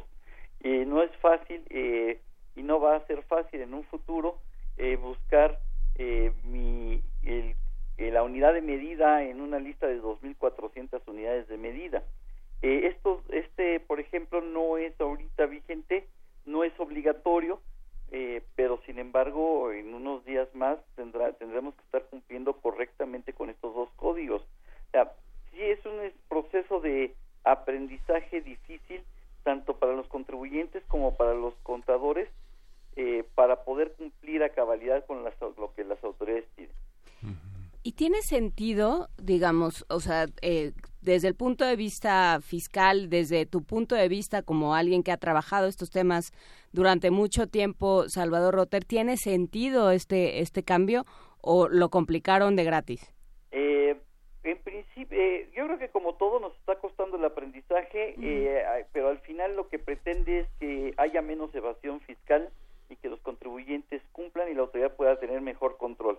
Finalmente, esto es incrementar la fiscalización de los contribuyentes y en un plazo eh, corto, eh, yo espero que esto se, se pueda entender y, y saber utilizar por todo el mundo. Lo, el único problema es que eh, para los contribuyentes que no tienen capacidad para contratar un contador, pues sí les va a ser mucho más complicado porque son muchísimos más requisitos que los que teníamos antes. Sabemos que bueno, la, en la Secretaría de Hacienda hay toda una subsecretaría preocupada por recoger impuestos y sabe que gran parte de la masa no va a ser recuperado. El costo, la relación entre el costo y la recuperación será imposible de salvar, por lo menos se tiene calculado en las próximas tres décadas, ¿no? Claro. Hay aquí un comentario eh, que también se ha escuchado de, en, otros, en otros lados. Yo sí hice mi declaración, dice Elizabeth Cruz Madrid pero Hacienda me devolvió solo la mitad de mi saldo a favor. Ah, sí, e, e, estos comentarios los hemos escuchado. Muy probablemente lo que esté pasando son por los mismos errores del sistema. A lo mejor el contribuyente eh, presentó su declaración, se dio cuenta que tenía duplicados los recibos, eliminó algunos de esos recibos, eh, corrigió la información, pero la autoridad dice, no, a ver, me, déjeme ponerle números, a lo mejor me duplicó mis ingresos eh, la autoridad tiene registrados FDIs por 200 mil pesos cuando nada más eran 100 mil. Corregí mi declaración, me, me da un saldo a favor eh, y la autoridad dice, pues es que no te devuelvo todo porque no están correctos los, los ingresos. Corrige los cálculos y devuelve la parte que, le, que a la autoridad le, le resulta. Este puede ser una, un, uno de los motivos. Otro de los motivos puede ser porque algunas de las deducciones que yo puse como deducciones personales, la autoridad al revisar los comprobantes eh, se da cuenta que no proceden. Aquí el punto importante que vale la pena que los nuestros amigos radioescuchas sepan y nuestros amigos televidentes sepan es que eh, es importante cuando que yo recabe de mis gastos médicos, de mis deducciones personales, todos los comprobantes y estos comprobantes me cerciore que están en, que son hechos están hechos en forma correcta uno de los grandes problemas es que eh, eh, para el 2016, para el 2017, es que me pide la autoridad que mis deducciones personales como gastos médicos no sean pagados en efectivo. Y quizá yo sí le pagué al médico con una tarjeta, con una electrónica, eh, pero el médico por error puso en el comprobante que había sido pagado en efectivo y como la autoridad dice es que aquí dice que me lo pagaste en efectivo, no procede la deducción y me elimina la posibilidad de hacer esa deducción. Eh, el año pasado me permitía agregar este comprobante como una deducción. Este año el sistema me dice como lo pagaste en efectivo no te permito agregarlo, pese a que yo no lo pagué en efectivo. fue un error del médico. Pero esto ya hoy, a estas alturas, no puedo corregir nada del 17. Del año 2018 yo les pediría a los contribuyentes es que al momento de pagarle al médico se cercioren que el comprobante está bien emitido. De hecho, la autoridad publicó un eh, criterio no vinculativo. Déjenme traducir, criterios no vinculativos son lo que la autoridad considera como prácticas erróneas, prácticas que no se deben realizar, el que los médicos rechacen el pago eh, o que digan lo único que te acepto como pago es efectivo. Mm. Sí, es muy fuerte. Eh, prácticamente todos los pagos. ¿Hay alguna diferencia, Salvador, entre, digamos, las tarjetas registradas de crédito, de débito para hacer pagos eh, eh, que puedan tener una correlación con tus ingresos y tus egresos, por ejemplo? Sí, hay un artículo, el artículo 91 de la ley del impuesto a la renta, que me señala que todo lo que yo gaste en el ejercicio, todo, pero todo lo que yo deposite en mis cuentas bancarias si no lo si no coincide con mis ingresos entonces tengo una omisión de ingresos y la autoridad me puede modificar mi declaración. En el futuro podría decirme que tengo una discrepancia fiscal que no declaré mis ingresos correctamente y que por lo tanto tengo omisión de ingresos y cobrarme la diferencia. Es decir eh, la autoridad va a estar vigilando que si yo deposité, déjenme también poner un ejemplo numérico, si yo todo mi, sueldo es mensual de 10 mil pesos eh, menos impuestos de mil pesos por poner una cifra fueron nueve mil pesos nueve mil pesos por 12 meses estamos hablando de 108 mil pesos. Pero si en mis cuentas bancarias hay depósitos por 130 entonces esos 22 mil pesos de diferencia la autoridad me va a cuestionar cuál es el motivo de que yo haya depositado 130 si mis ingresos eran 108 y entonces decirme que esos 22 mil pesos es un eh, ingreso omitido y que le debo el impuesto sobre la renta correspondiente. Es que todo lo que nos estás contando, Salvador, eh, suena eh, lógico, pero también suena como que mejor agarramos todo nuestro dinero y lo guardamos en un colchón y, ya no, no, y no, no, formamos parte del sistema. No te rías, Salvador, estamos muy desesperados. Es la muerte declarada del pícaro, es la muerte declarada del pícaro. El pícaro ya no va a poder existir. Se acabó el pícaro. Estoy de acuerdo, estoy de acuerdo. Eh, hay que tener mucho cuidado con el dinero que manejo en mis cuentas bancarias. Pero también la autoridad me dice, eh, a ver, ¿cuál es tu me puede decir y el artículo 91 así lo menciona, cuál es tu nivel de vida? ¿Qué gastos realizas? ¿Qué colegiaturas pagas? ¿Qué cuánto pagas de renta? ¿Cuánto pagas de luz? ¿Cuánto pagas de teléfono? ¿Y de dónde lo sacaste? ¿Y de dónde sacaste el dinero para tener ese nivel de vida? Yo mi ilusión en la vida era tratar de vivir siempre gastando más de lo que ganaba, a diferencia del candidato del PRI.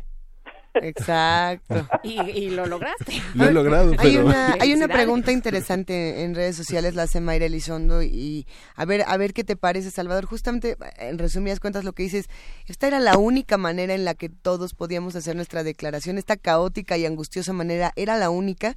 ¿O había otro camino que a lo mejor no vimos y que nos hubiera resuelto la vida de una manera un poquito más tranquila? No. Era la única. Este es el único camino ah, para presentar una declaración a partir de este año, bueno, los años anteriores ya ha habido un aplicativo, pero es que el aplicativo se va actualizando y eh, modificando cada año y esta es la única forma que existe para presentar mi declaración anual por 2017 y si tengo pendiente la del 16 o la del 15 o la del 14 también este es el único camino para hacerlo.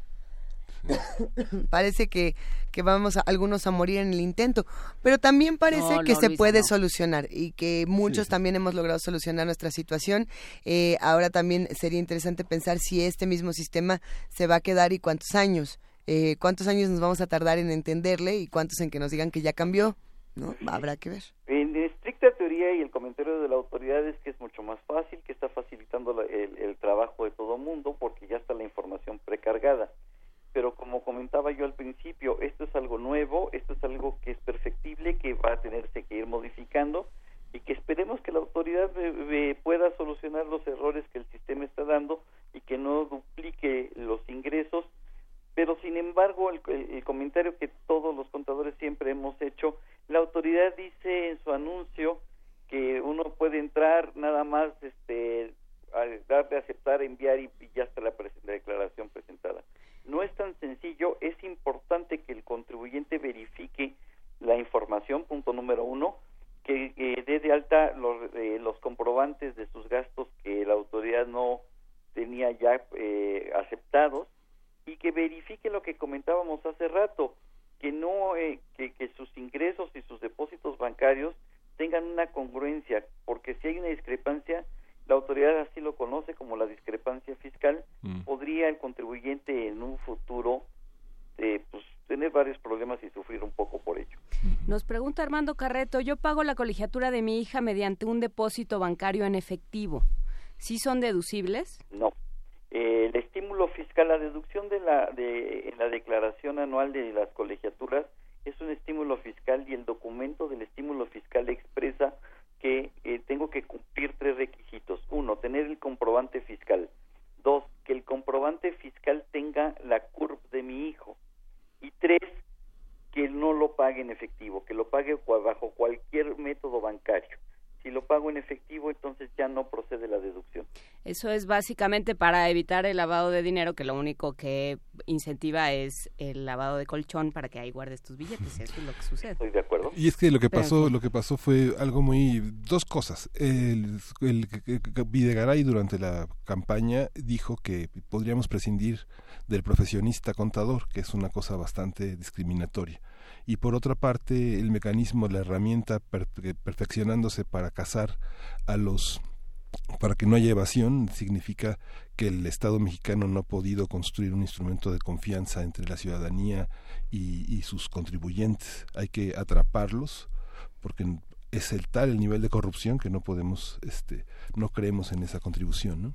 Sí, claro, muchísimo, muchísimos contribuyentes no, no, no creen les cuesta trabajo y mucho y todavía existe mucho el pensamiento de para qué pago si el dinero se lo van a robar eh, pero finalmente algo que es muy cierto y, es una obligación moral de todo mundo contribuir al gasto público.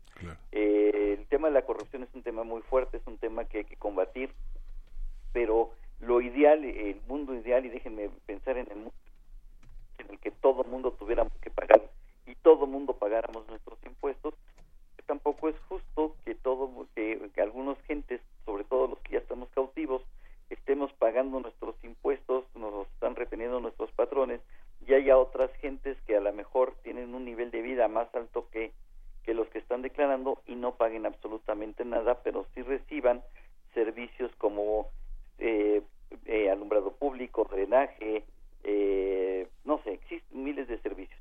Yo creo que el objetivo es bueno, eh, que todo mundo pague, pero coincido con muchos, ha, sido totalmente persecutorio. A ver, eh, dos, nada más me gustaría cerrar esta conversación con dos cosas. Una que es muy, eh, que es muy importante, que, que lo dijiste la vez pasada que estuviste aquí y que lo has reiterado en esta conversación, pero que creo que vale la pena volverlo a decir. ¿Qué pasa si pides dinero y te depositan? ¿Tienes que deducirlo? Eh, ¿Cómo que si pido dinero y me depositan? O sea, si yo le pido a alguien prestado dos mil pesos y me los pone en mi cuenta. Lo tengo que informar. Y, y, yo les pediría de favor que evitaran en las cuentas bancarias el manejo de depósitos en efectivo, porque los depósitos en efectivo no puedo demostrar su origen. Necesito que si alguien me presta dinero, que el dinero venga de su cuenta bancaria a mi cuenta bancaria y tengo que informarlo. No pasa nada, no tengo que pagar impuestos sobre el dinero que me prestan pero lo tengo que informar. Nada más hay que aclarar esta eh, para no eh, espantar a la gente. La ley del impuesto a la renta me dice que tengo que informar mis, eh, mis préstamos, mis donativos, si alguien me regala dinero o la lotería, cuando cualquiera de estos tres conceptos en lo individual o en su conjunto en el año rebasen de 600 mil pesos. Si a mí una persona me prestó dos mil pesos y fue el único préstamo que tuve, pues sí le pediría de preferencia que no sea en efectivo el depósito a la cuenta, pero no tengo problema en informarlo. O ya mejor no lo deposito a la cuenta. De. Pues sí, Si alguien les va a prestar dinero, que se los mande dentro de, una revista. En fin, sí, bueno, es, un tema. y si yo fui el que presté el dinero y después me lo pagan y me dicen, dame tu número de cuenta para, para pagarte el préstamo que me hiciste, pues vuelvo a caer en el mismo problema. ¿Cómo demuestro si yo le presté a esa persona en efectivo y ahora me hace, el, me devuelve mi dinero y me lo paga y me lo deposita en mi cuenta? Pues en principio, pues yo de dónde saqué ese dinero, ¿no?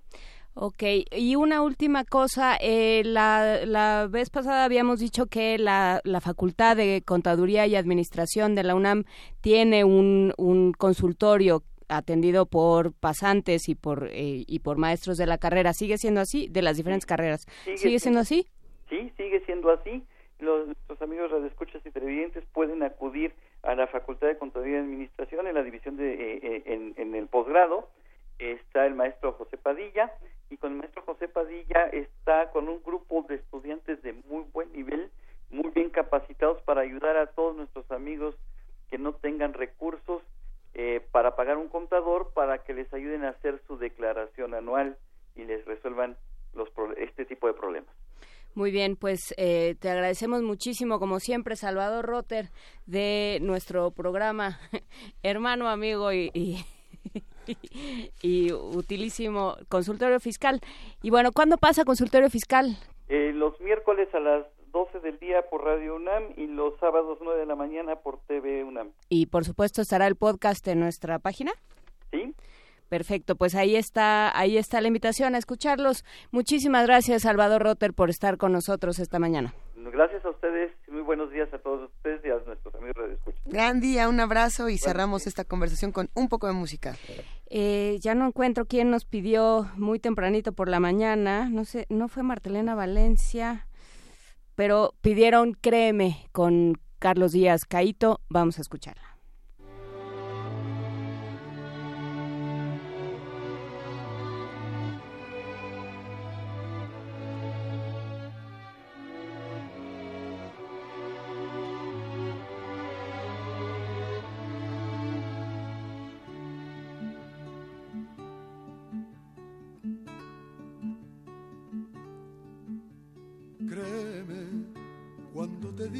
Amor me espanta, que me derrumbo ante un te quiero dulce, que soy feliz abriendo una trinchera.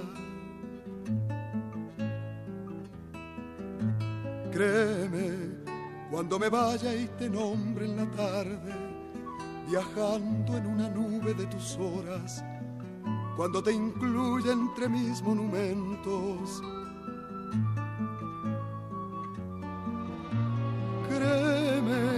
cuando te diga que me voy al viento de una razón que no permite espera.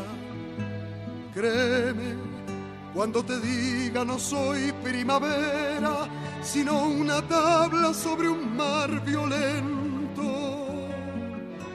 Créeme si no me ves, si no te digo nada, si un día me pierdo y no regreso nunca quiero ser machete en plena zafra, bala feroz al centro del combate.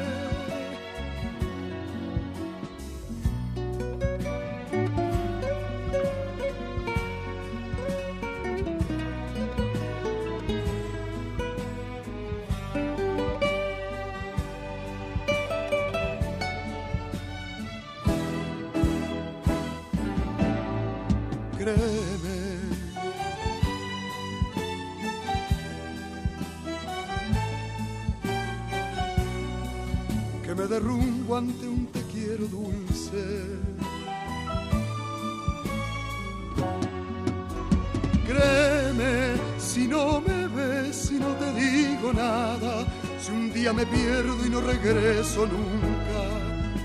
Créeme que quiero ser machete en plena zafra, bala feroz al centro del combate. Créeme que mis palomas tienen de arco iris lo que mis manos de canciones finas. Créeme, porque así soy y así no soy de nadie.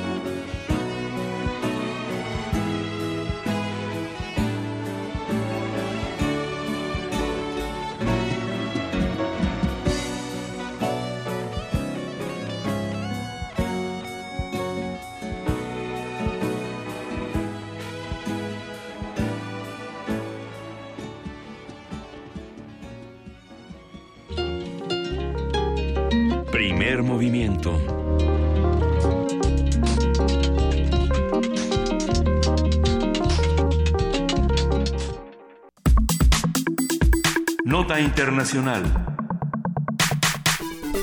Miguel Díaz Canel fue elegido ayer presidente de Cuba por la Asamblea Nacional en sustitución de Raúl Castro, quien seguirá en la dirección del Partido Comunista Cubano y su opinión será decisiva en el nuevo gobierno. En su primer discurso, Díaz Canel dijo que el mandato recibido por el pueblo es dar continuidad a la revolución cubana en un momento histórico y crucial, ante los avances en la actualización del modelo económico y social.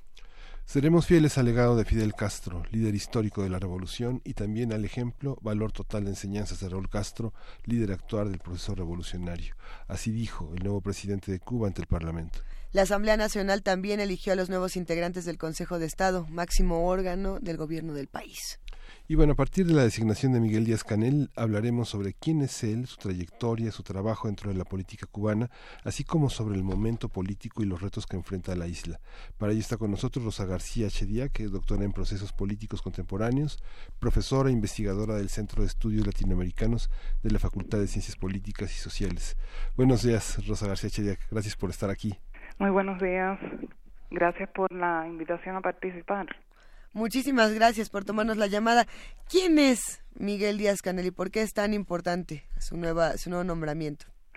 Bueno, Miguel Díaz Canel acaba de ser electo presidente del Consejo de Estado, que es formalmente el cargo que más se asemeja a lo que sería el cargo de presidente en otros sistemas políticos, y es una figura que ya ah, lleva varios años en el panorama político cubano desempeñando distintas responsabilidades. Empezó como dirigente de la Unión de Jóvenes Comunistas, después tuvo un rápido ascenso en las filas del partido y llegó a los cargos más importantes a los que se puede acceder dentro de la estructura partidista a nivel provincial. Fue el primer secretario del partido en dos provincias y ya a partir de, de la transición del gobierno de Fidel Castro hacia Raúl en 2009 empieza a ocupar cargos pues de más responsabilidad pero ahora a nivel nacional no como ministro de educación superior como vicepresidente del Consejo de Ministros luego como primer vicepresidente del país. Entonces es una figura que, que el propio presidente saliente lo ha definido como no improvisado y es justamente debido a esta trayectoria ya de experiencia. ¿Y cómo se apega su, su política a la, a la política de los Castro? ¿Qué, qué, qué, qué Cuba propone? Pues es un gobierno que mm, se inicia con declaraciones de continuidad porque pues también el panorama del país eh, demanda reformas que han sido muy complicadas de acometer y que todavía están en curso porque pues no se cambia la estructura económica, social, no se resuelven graves problemas que existen de, de una manera rápida, ¿no? Entonces ya se, se vienen experimentando una serie de reformas y este gobierno se inicia declarando pues que eh, tendrá una continuidad con lo que ya se ha venido trabajando y también una continuidad que se estrena en condiciones muy difíciles por eh, el retroceso que ha habido en la relación bilateral fundamentalmente con Estados Unidos. ¿Qué significa esa continuidad? No sé, en, otros países latinoamericanos la continuidad han sido los procesos de independencia, de revolución, pero en este caso también la continuidad representa una, una, una feroz lucha contra los bloqueos, contra los prejuicios, eh, contra regímenes de gobierno distintos y también continuidad en torno a una eh, realidad latinoamericana compleja en la que se están poniendo en juicio los en cuestión muchos gobiernos de origen democrático que han sido acusados de corrupción. ¿Cómo, qué, ¿Cuál es la identidad del pueblo cubano frente a la continuidad de la revolución cubana? ¿Qué continuidad, qué ideales, qué, qué, qué sobrevive después de, este, de todos estos cambios?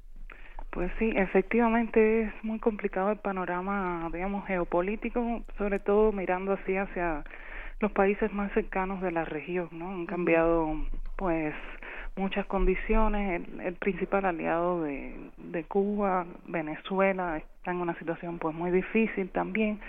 Entonces, digamos, desde el punto de vista externo hay muchas interrogantes e inclusive condiciones adversas.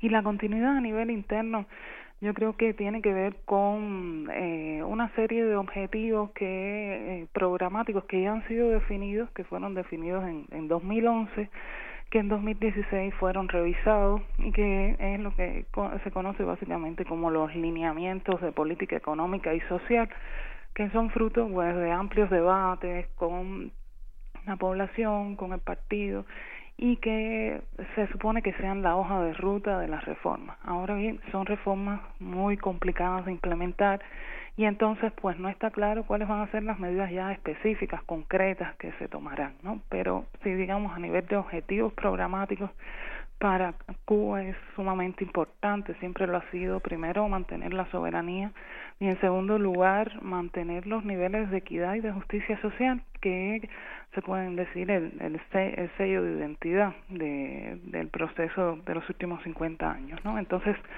bueno, por ahí se tratarán de implementar las reformas, como te digo, es sumamente complejo, hay una reforma en particular que, que pues ha sido dilatada justamente por las consecuencias económicas y sociales que puede tener, es el la reforma que que debe lograr la unidad monetaria y, cambiaria, ¿no? Entonces, es una reforma que puede dañar seriamente el poder adquisitivo de las personas, que puede arruinar gran parte del sector público estatal y que todo no se ha implementado y no se sabe cómo se va a llevar a cabo, ¿no? Entonces, son cuestiones que tú dices, bueno, se va a tratar de hacer con estos objetivos programáticos, pero cómo concretarlo no está completamente definido al momento.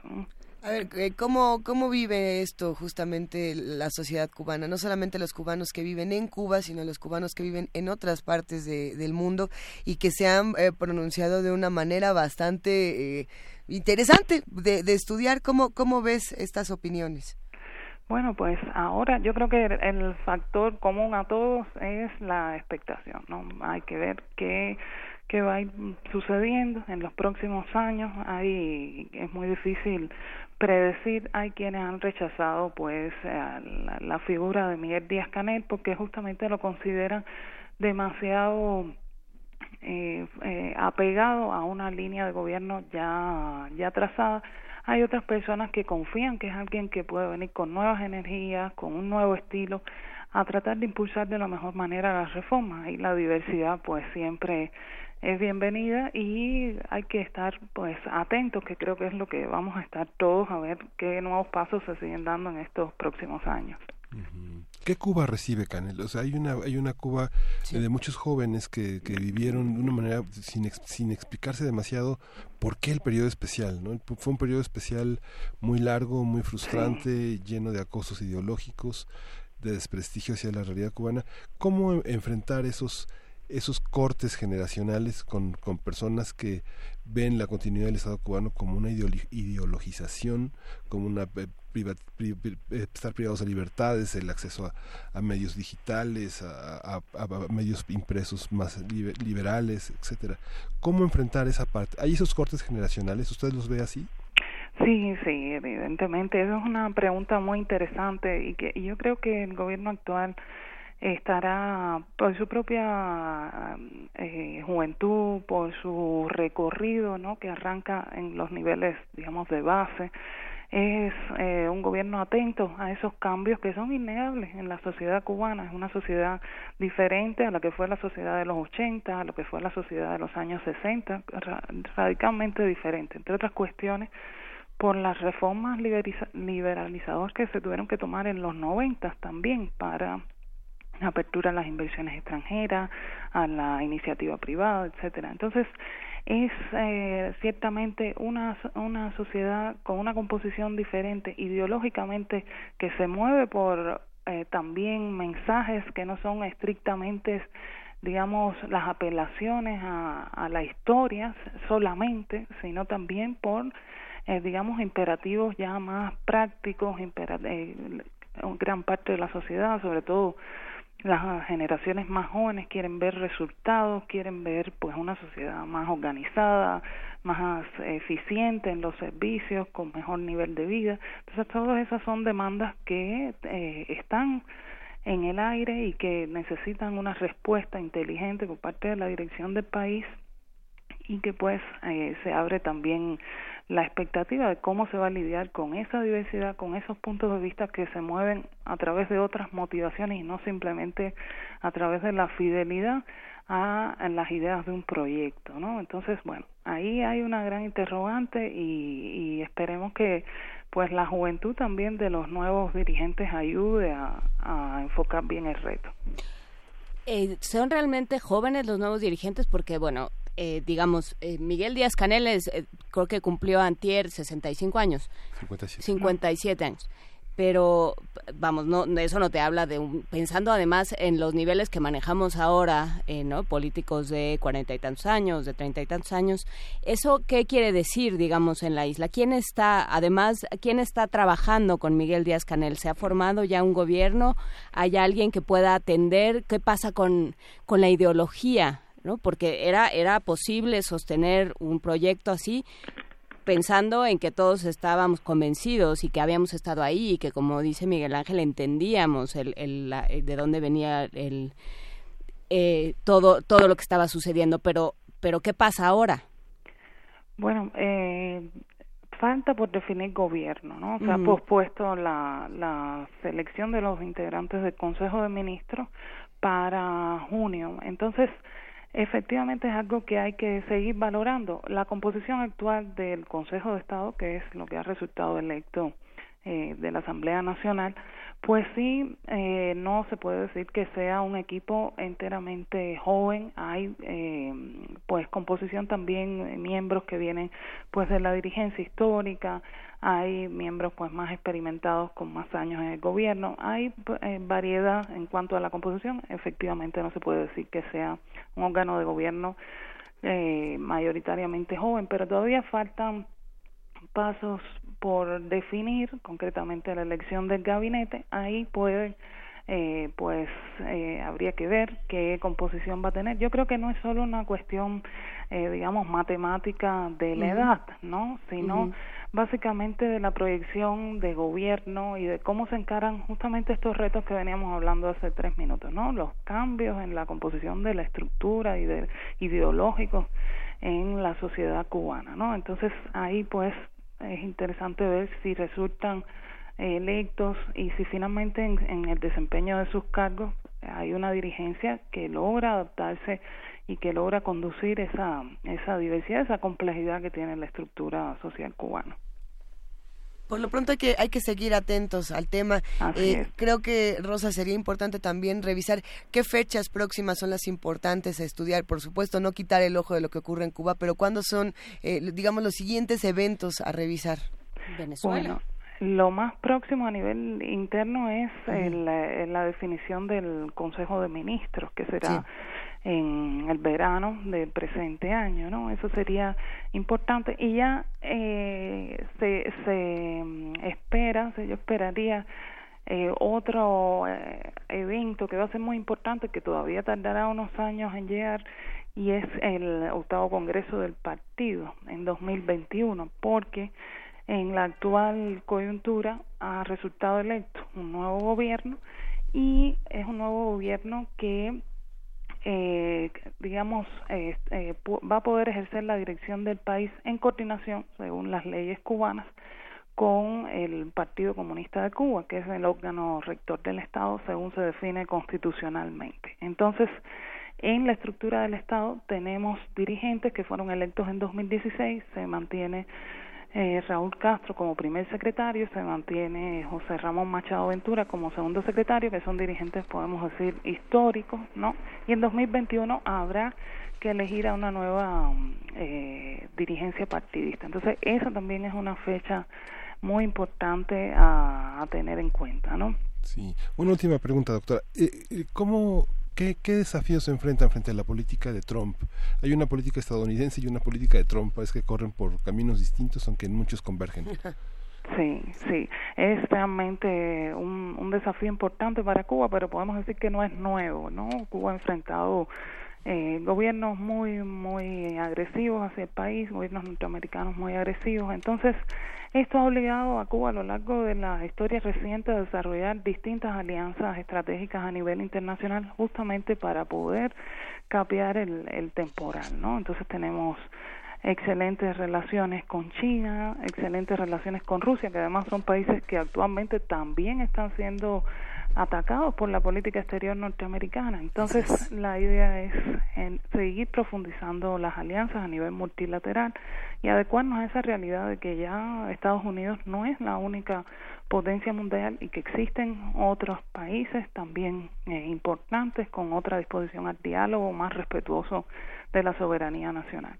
¿Y Rusia y China dónde se han alineado con, eh, con estos eh, cambios en el régimen? Bueno, Rusia y China eh, son importantes aliados del, de, de, Cuba, históricamente lo han sido. Por supuesto, son países que no interfieren en la política interna del país, pero que guardan importantes relaciones desde el punto de vista económico, desde el punto de vista de la cooperación y eh, en ese sentido pues eh, se mantienen relaciones favorables y es eh, del todo probable que continúen con el nuevo gobierno. Venga, pues cerramos esta conversación por lo pronto. Rosa García Tsediak, muchísimas gracias por tomarnos la llamada. Muchas gracias a ustedes, excelente día. Un tema importante, cerrémoslo con un poco de música. Gracias. Vamos, vamos a escuchar El jinete de José Alfredo Jiménez y es una complacencia para Francisco Rodríguez.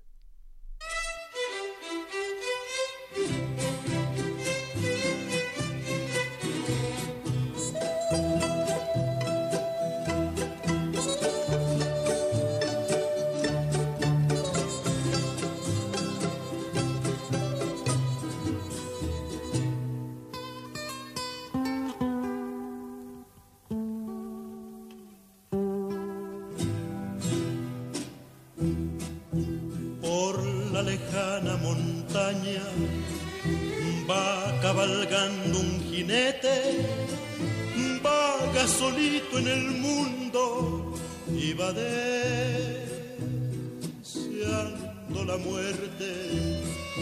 Lleva en su pecho una herida, va con su alma destrozada, quisiera perder la vida y reunir con su amada, la quería más que a su vida y la perdió para siempre, por eso lleva una herida, por eso busca la muerte.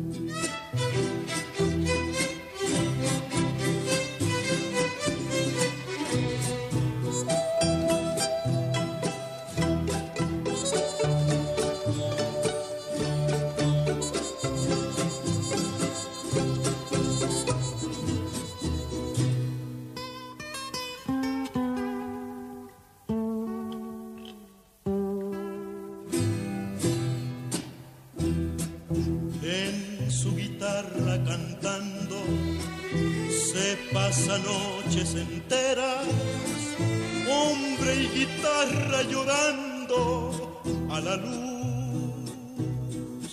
de las estrellas.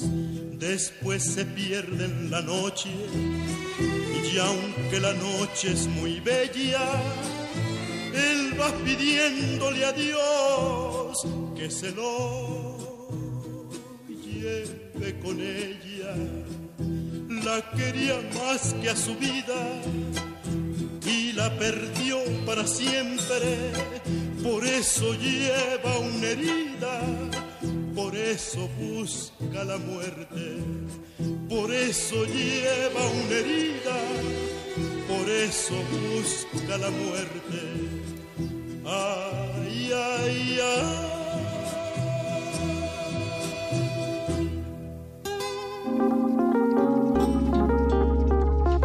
Primer movimiento.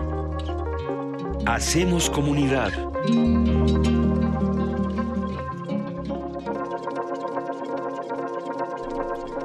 Son en este momento las 8 de la mañana con 55 minutos y seguimos en primer movimiento. Estábamos justamente hablando fuera del aire de cómo se leen las realidades de Latinoamérica y de, de otros, justo de otros países del mundo desde México y de cómo las estamos leyendo, quiénes son los buenos, quiénes son los malos, los usos entre comillas. ¿no? Y del coco, de, este, ahí viene América Latina. Eh, lo que decía, el gran villano hace unos años era Cuba ahora es Venezuela, Eh, pero decíamos, bueno, ¿y por qué en las noticias no está Haití, no? Por ejemplo, como un país que realmente está en una crisis importante y que ha quedado en el olvido.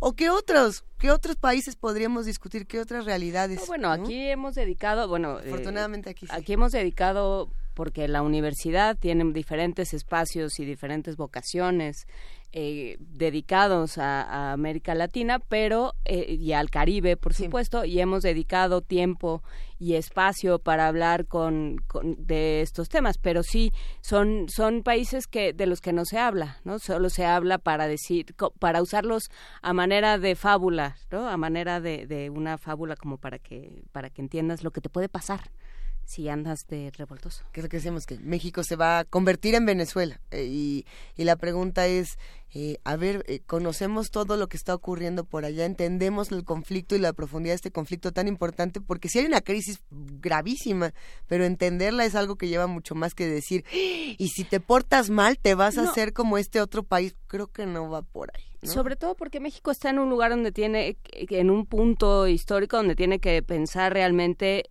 eh, desde dónde habla, con qué autoridad y con qué autoridad juzga a los demás, porque bueno, pues estamos en un momento en el que todas las comunidades internacionales nos miran y dicen, ¿qué ¿Cómo puede ser?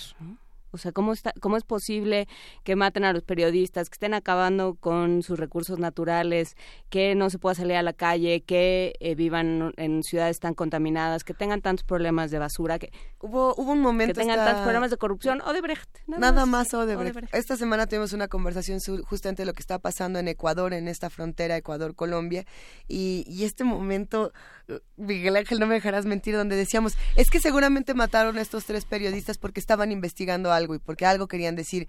Y nuestra invitada nos dijo, no, no, no quería, los mataron por una cuestión circunstancial.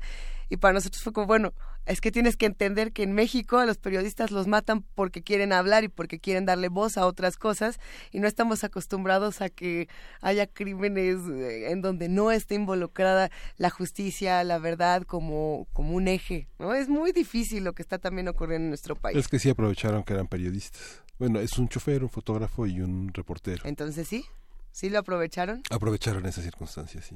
Porque qué pasa con la es que el comercio, el comercio tenía varios periodistas asignados, no solamente para cuestiones turísticas, sino justamente para esas posiciones que están tan hay que, hay que darle seguimiento a lo que está ocurriendo en Ecuador. Es otra, es otra de estas partes de, América Latina que no estamos escuchando y que justamente nos van a dar muchísimo de qué hablar en las próximas semanas. Y lo que dice Juana Inés que conoce también Estados Unidos, yo recuerdo mucho cuando fue lo de las Torres Gemelas, a dos años antes de que muriera Edward Said, Edward Said hablaba muy fuerte cómo se había dividido el medio académico frente a la postura de Latinoamérica y los países árabes, como él, él dice nunca había previsto como las universidades, algo que no importaba a los que estudiaban español, los que estudiaban literatura, ahora estaban radicalizados frente a todo este conflicto. Pues es que el discurso del odio engendra más odio. Eh, hay que decir que, que Eduard Said, como lo mencionas, es autor de un texto fundamental que se llama Orientalismo, donde, bueno, de una larga eh,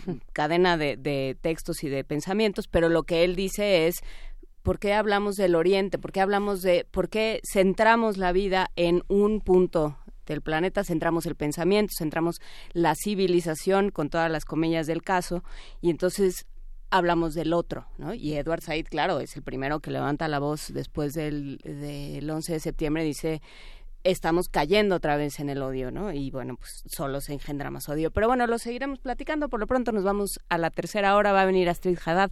Por aquí nos vemos y nos escuchamos. Primer movimiento.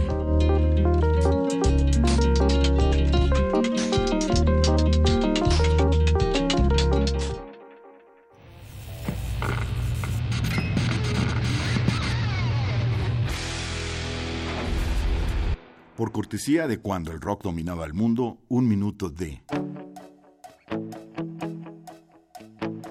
David Bowie, Rebel Rebel,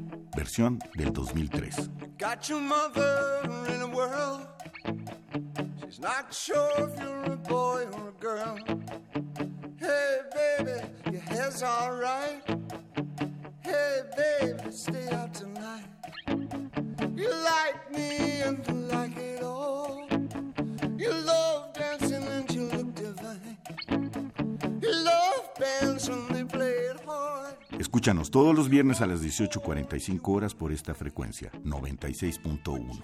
Radio UNAM, Experiencia Sonora.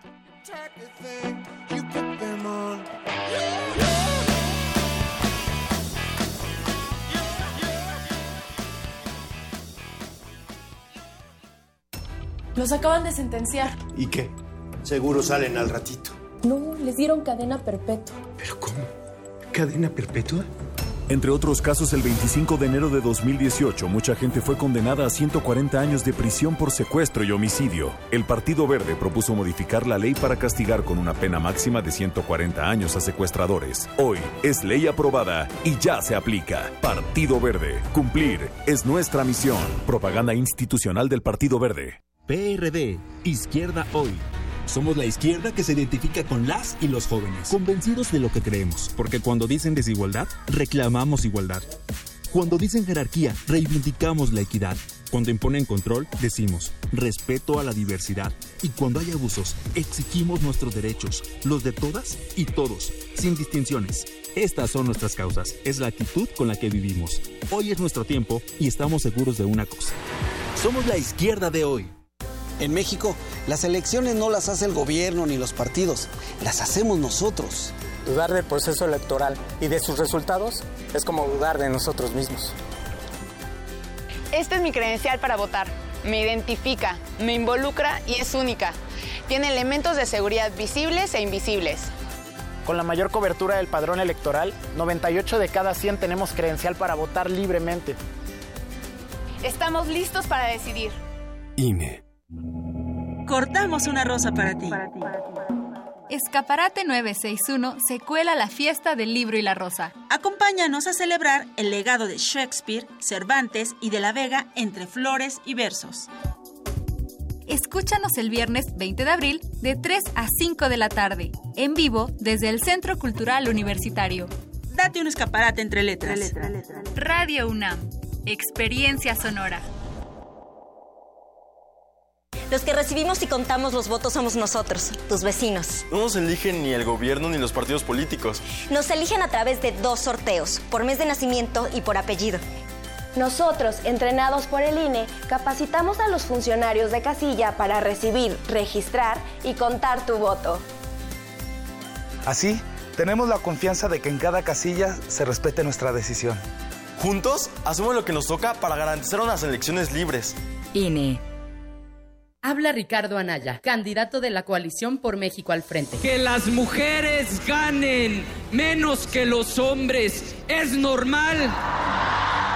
Que siete de cada diez mujeres en México hayan sido víctimas de violencia es normal.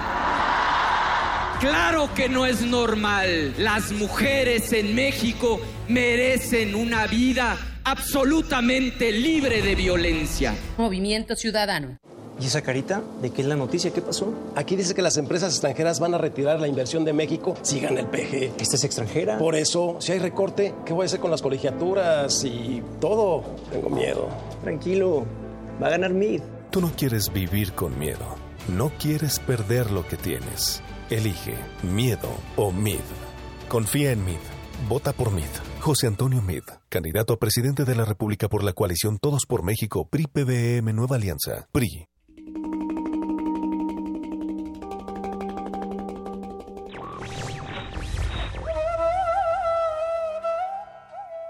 La causa de la libertad se convierte en una burla si el precio a pagar es la destrucción de quienes deberían disfrutar de la libertad. Mahatma Gandhi.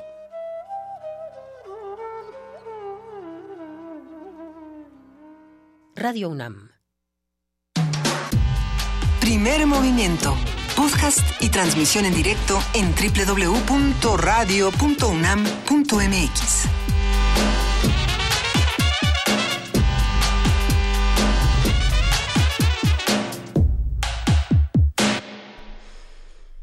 9 de la mañana con cinco minutos ya estamos de regreso. Miguel Ángel, estás hojeando la gaceta que viene, eh, que anuncia ya el programa de la fiesta del libro y la rosa que empieza hoy en diferentes planteles de la universidad. Sí, está en, está en línea, pero también está físicamente en la Gaceta con todo el programa, con todas las principales actividades que hay y que ustedes se van al rato, bueno, Juan Inés se va al rato a conducir esta transmisión que va a ser importante de seguimiento tradicional ya en Radio UNAM de la cobertura de esta feria. Por supuesto, lo vamos a estar haciendo desde la desde el Centro Cultural Universitario. Vamos a estar en el marco de Escaparate, este programa que se, se transmite todos los viernes de 3 a 5 en Radio UNAM. Vamos a estar Tamara Quirós y yo eh, transmitiendo, platicando con diferentes autores. Ya ya irán viendo, bueno, espero que vayan escuchando cómo se cómo se desarrolla esto, pero van a pasar muchas cosas. Hay que decir que el, el lunes, que es ya formalmente el día del libro, el 23 de abril, eh, va a estar abierta la Biblioteca Nacional, va a ser eh, sus puertas abiertas para todos aquellos rincones a los que usted siempre había querido entrar de la Biblioteca Nacional. No todos, pero sí una buena parte van a estar abiertos en nuestra, nuestra biblioteca central y también es cumpleaños de George Steiner el 23 de abril sí. de este autor.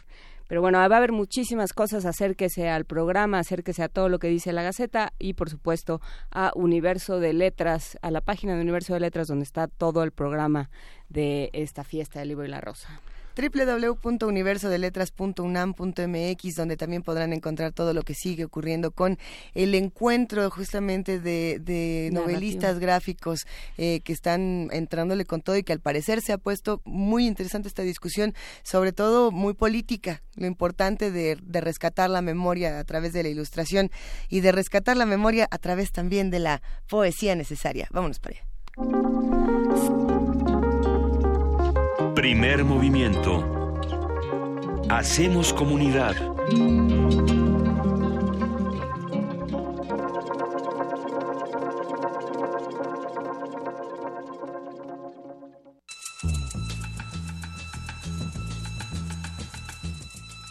Es hora de poesía necesaria.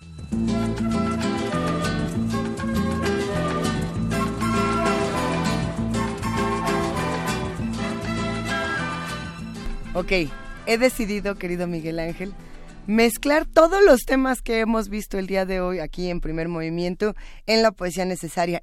Es difícil, no, no sé si lo pueda lograr, pero creo que este poeta reúne mucho de lo que platicábamos. Eh, su nombre es Carlos Iván Padilla, es un poeta muy, muy joven, justamente de Caracas, es venezolano, y, se acaba de ganar este premio, importante premio para, para, para los poetas jóvenes, el Rafael Cadenas, justamente. Y, y bueno, pues hay que también atender estas otras voces jóvenes. El, el poema está buenísimo. Rafael Cadenas es el gran poeta venezolano, digamos, el equivalente a José Emilio Pacheco, digamos. Ándale. ¿No? Digamos, de una generación semejante. El Fondo de Cultura publicó su poesía completa. Es un premio importante. ¿Y quiénes serán los herederos justamente de estas voces poéticas, de todas las voces? Hemos intentado recuperar algunos autores jóvenes que nos parecen pertinentes y que esperemos no dejen de escribir, que ese es el, ese es el chiste. Y bueno, Carlos Iván Padilla tiene muchos libros publicados y por allá hay uno llamado Avatares, donde tiene eh, una serie como de postales interesantes que creo que también eh, uno las puede tomar justo con esta parte de... ¿Qué les parece que mejor se los leo? Y me dicen qué les parece. Y me dicen cómo, cómo, cómo lo sienten y por dónde va. Va a estar acompañado de la canción Just Like You Imagined de Nine Inch Nails, que es instrumental, entonces la puede fondear muy bonito, pero además nos lleva a esta otra atmósfera. El poema se llama Inhumación. Entre pasos, los avatares han encontrado su cauce, en el uno que los hace, que se sabe uno y mortal. Y porque mortal, se exhibe ante los bailantes desconocidos de un festival que salta denunciante por su camino torpe.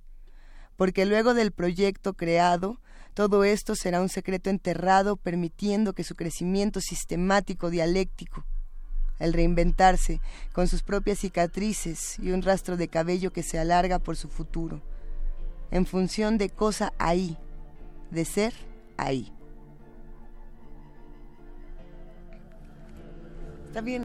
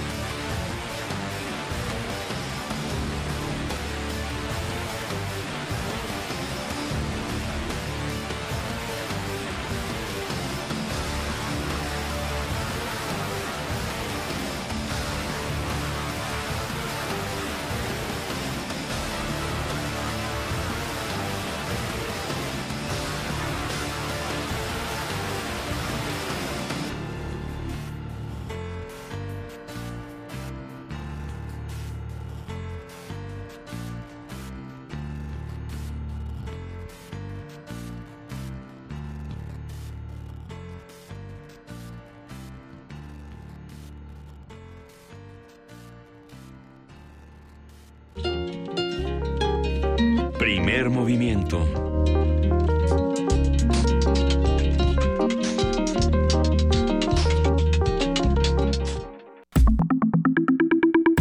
La mesa del día.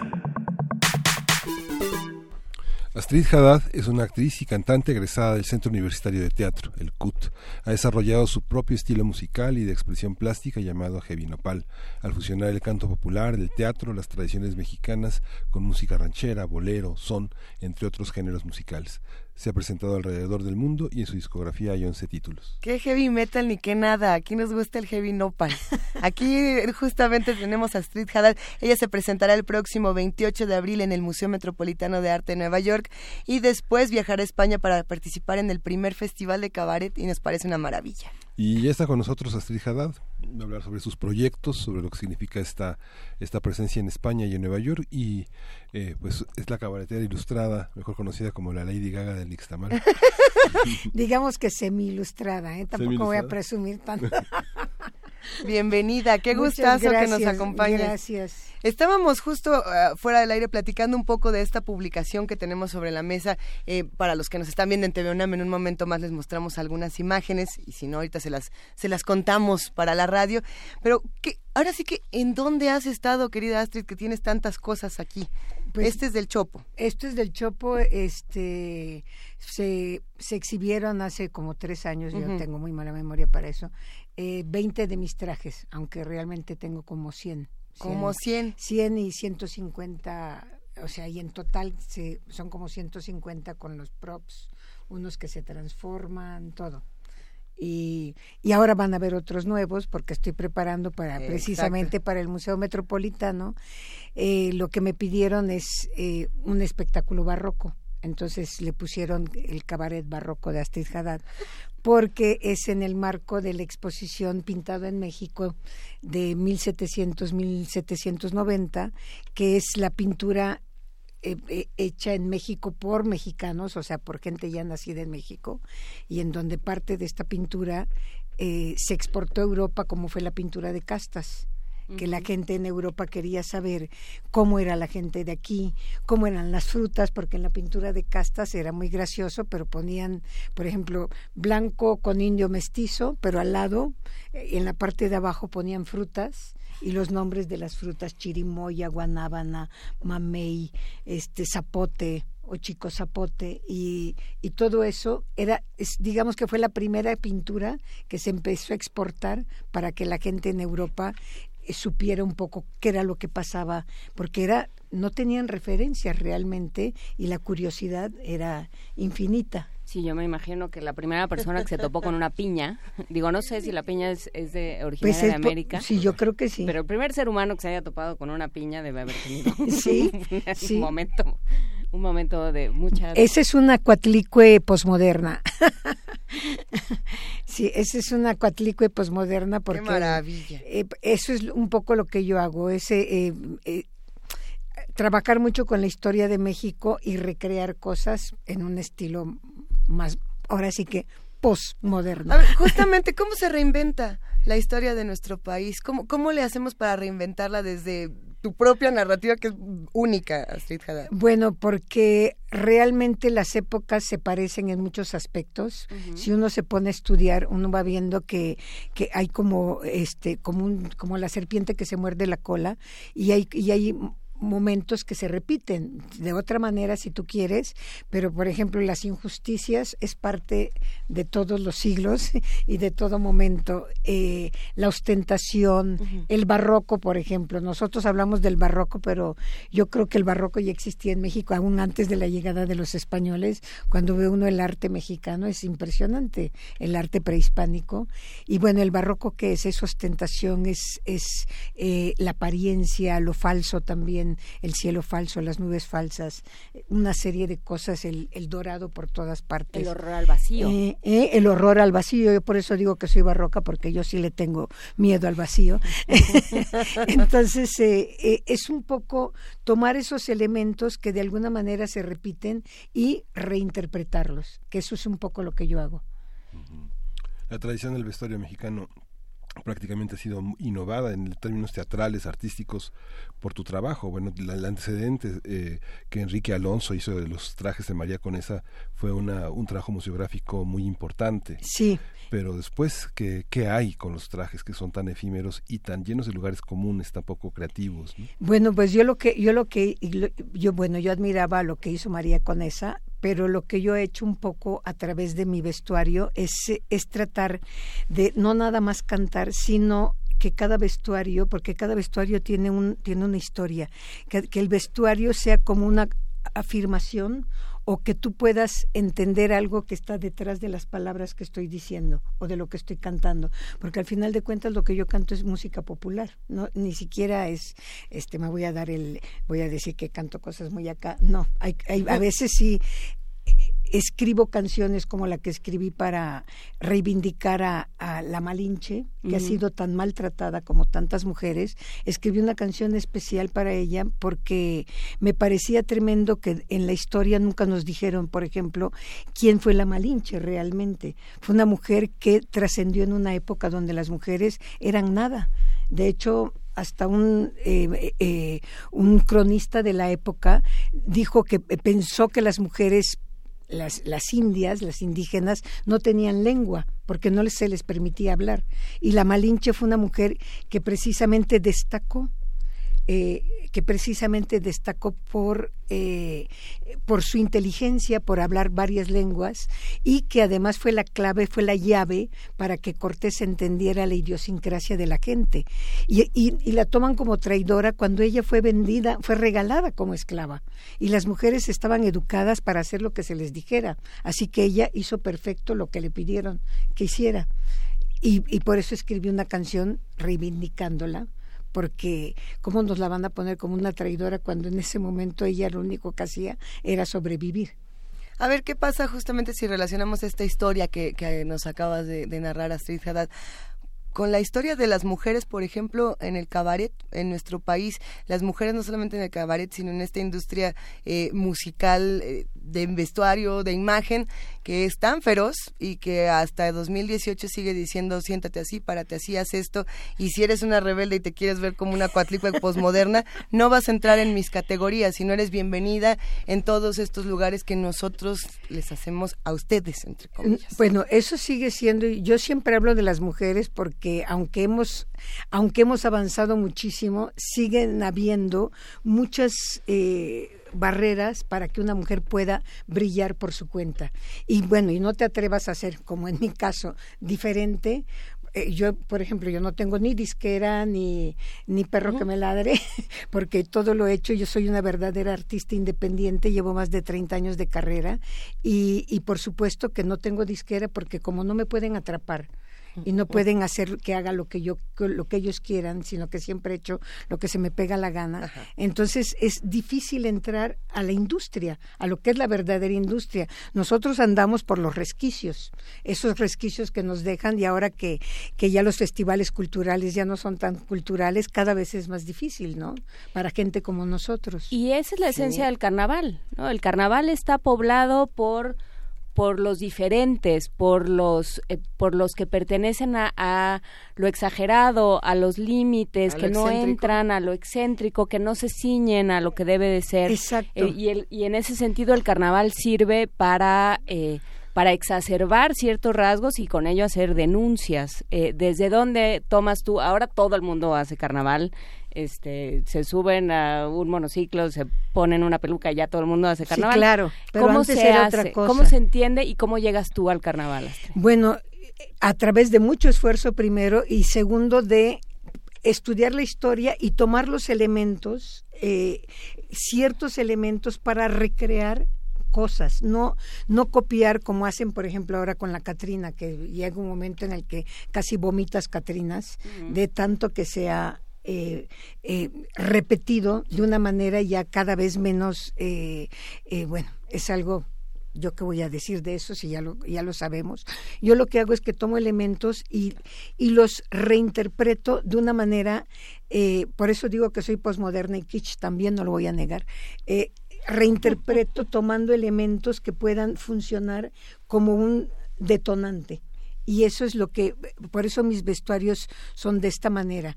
Eh, por ejemplo, ahora estoy preparando una canción, a, tomé un poema para lo de Nueva York, eh, porque todo el mundo me dijo, es que tienes que meter a Sor Juana, tienes que meter a Sor Juana. Yo decía, pero todo el mundo saca a Sor Juana, y yo no quería sacar a Sor Juana. Hasta en los billetes.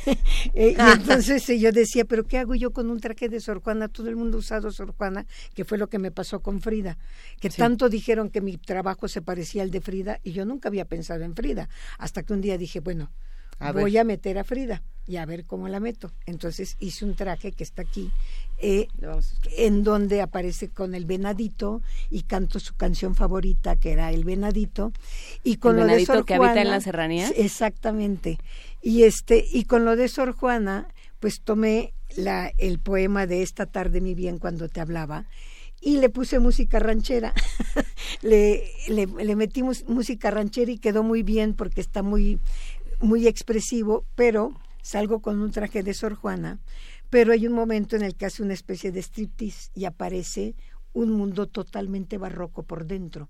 Y esas son las cosas que pues a lo que yo me dedico, a la transformación y a la provocación también, a través de canciones, de imágenes y de lo que digo. Ese es el cabaret. ¿Qué nos queda por provocar? Eh, ¿Desde dónde podemos entrar a la provocación cuando a veces la realidad misma se vuelve cada vez más provocadora y agresiva y no a veces no en un buen sentido? Sí, bueno, yo lo, yo trato de siempre hacerlo a través del humor, porque yo pienso que el humor no se debe de perder, eh, porque cuando uno va a expresar cosas, lo menos que tienes que hacer es tratar de enseñar nada, porque uno no está en el escenario para dar clases de nada, sino para provocar otro tipo de pensamientos y que puedas divertirte, pero a la vez que te dejen inquieto y que digas, bueno, pensar y reírse no, pensar y reírse no están peleados. No están peleados. Entonces yo pienso que por eso el humor siempre tiene que estar presente y eso es lo que hace el cabaret, porque en Alemania cuando en los peores momentos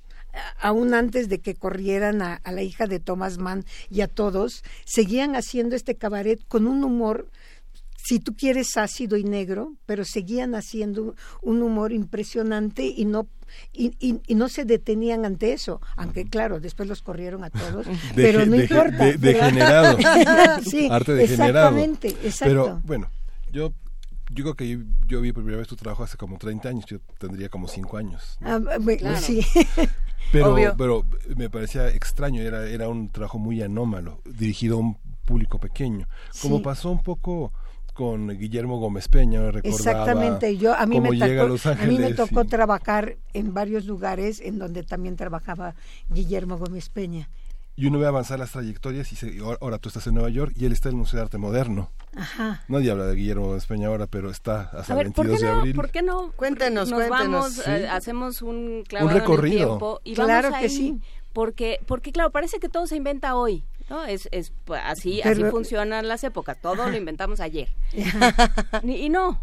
Entonces, o sea, sí, por supuesto, el cabaret, el cabaret de Utelemper y de Bertolt Brecht, pero, pero el cabaret en México, ¿qué, ¿de dónde sale, Astrid? ¿Cómo bueno, llegas tú? yo cuando yo empecé, yo tuve, eh, yo tuve primero como, eh, este, estuve en el grupo de Jesús a. Rodríguez y cuando hicimos la primera gira a Europa con Don Giovanni, yo ya estaba, yo ya había salido de la escuela de teatro, este, ya había salido de la escuela de teatro y estábamos en esta gira y yo ya estaba haciendo mi propia investigación sobre lo que era el cabaret alemán y lo que era el teatro de revista mexicano, porque cuando yo fui la primera vez a Berlín buscando este mito que era el cabaret, me di cuenta que ese tipo de cabaret pues no era lo que yo quería, porque yo decía México es demasiado exuberante para tener un cabaret tan de tan, piano, tan, señorita, de piano, tan tan sobrio, tan y yo decía, pues no, no somos así los mexicanos y yo menos.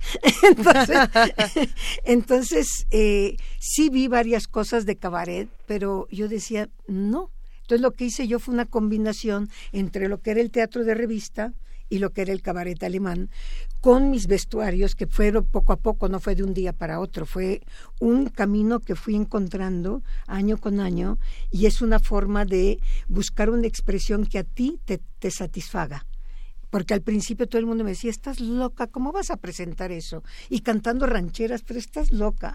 O sea, en ese momento el ranchero se veía, la canción ranchera, bueno, era casi una afrenta. que, que, que quieras, que quisieras hacer algo intelectual con canciones rancheras. A ver, vamos brevemente a, una pausa. Le agradecemos muchísimo a nuestros queridos amigos de AM por haber hecho comunidad con nosotros toda esta semana. Los dejamos con su programación habitual y le recordamos a todos los que están del otro lado con nosotros eh, que si quieren seguir platicando con Astrid Haddad, se queden en el canal 120, en el 20.1 de TV Abierta, que se queden en el 96.1 de FM en Radio UNAM y por supuesto en www.radio.unam.mx, en www.tv.unam.mx y, en todas las demás. Vámonos a escuchar la interesada con Astrid Haddad, gracias a M.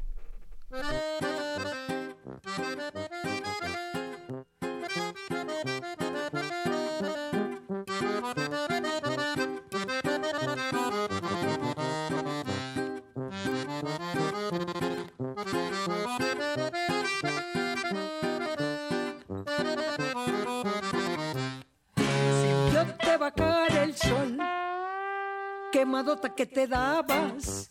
Abas, si te bajara la luna, como diablos la cargabas. Abas, si te bajara una estrella, vida mía, te deslumbrabas. Abas, mejor no. No te bajo el sol, ni la luna, ni la estrella, para que no te pase nada. Mejor no te bajo el sol, ni la luna, ni la estrella, no seas tan interesada.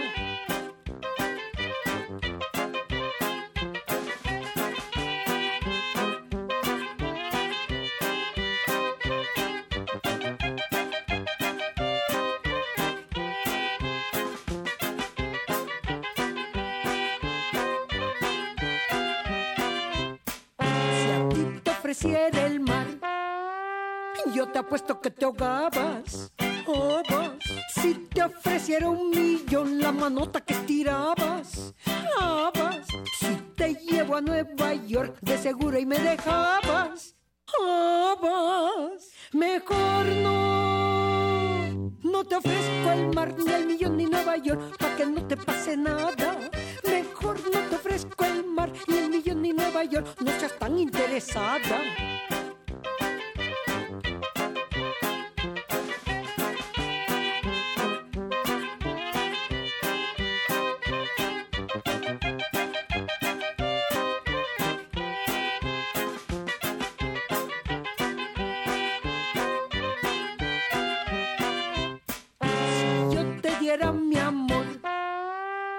Armadota que te dabas.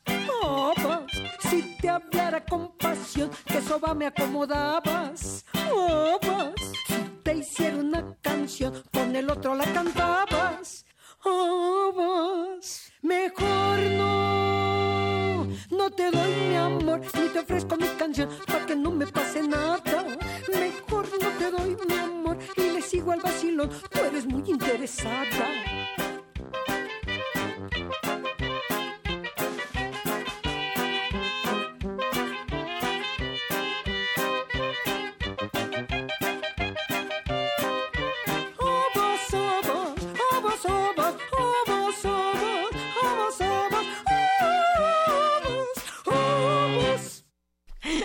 Estamos justamente, ahora sí que go- gozando de esta carcajada con Astrid Haddad, escuchando estos arreglos. Cuéntanos un poco qué es lo que acabamos de escuchar y por qué este arreglo tan particular. Bueno, esta es, esta es la interesada de Chava Flores y, y bueno, a mí me encanta descomponer las canciones. Yo digo que no soy compositora, soy descompositora, porque siempre le estoy buscando algo que a mí me divierta. Y, y bueno, esto lo hice con un grupo de, de música balcánica, eh, el grupo Tlazolteotl, la orquesta Tlazolteotl. Que como su nombre indica es balcánica. Es balcánica, ¿verdad? Muy- es, es el balcánico mexicano que se puso muy de moda. Y yo un día, pues me los encontré en una fiesta y les dije, oigan, ¿ustedes creen que podrían hacer unas cosas para canciones rancheras? y me dijeron, pues, ¿por qué no lo probamos?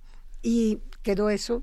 Y entonces yo, como no tenía dónde meter el coro de Abas, Abas de Chava Flores, entonces me eché un, el final este como de ópera, me eché el amas, amas, amas, amas, amas, amas.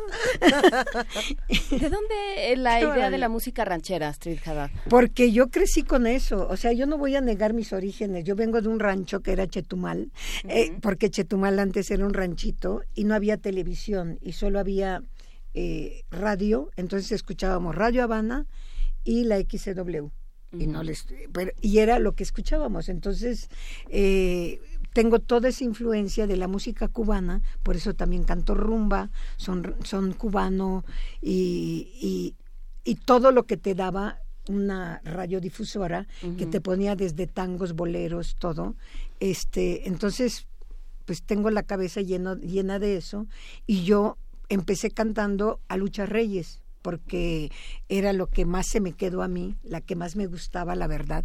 Y, y entonces, pues yo cantaba desde chiquita esas canciones. Y cuando ya crecí y ya estudié, y estuve en la UNAM también estudiando en, en la Facultad de Ciencias Políticas, allá tuve una deformación profesional.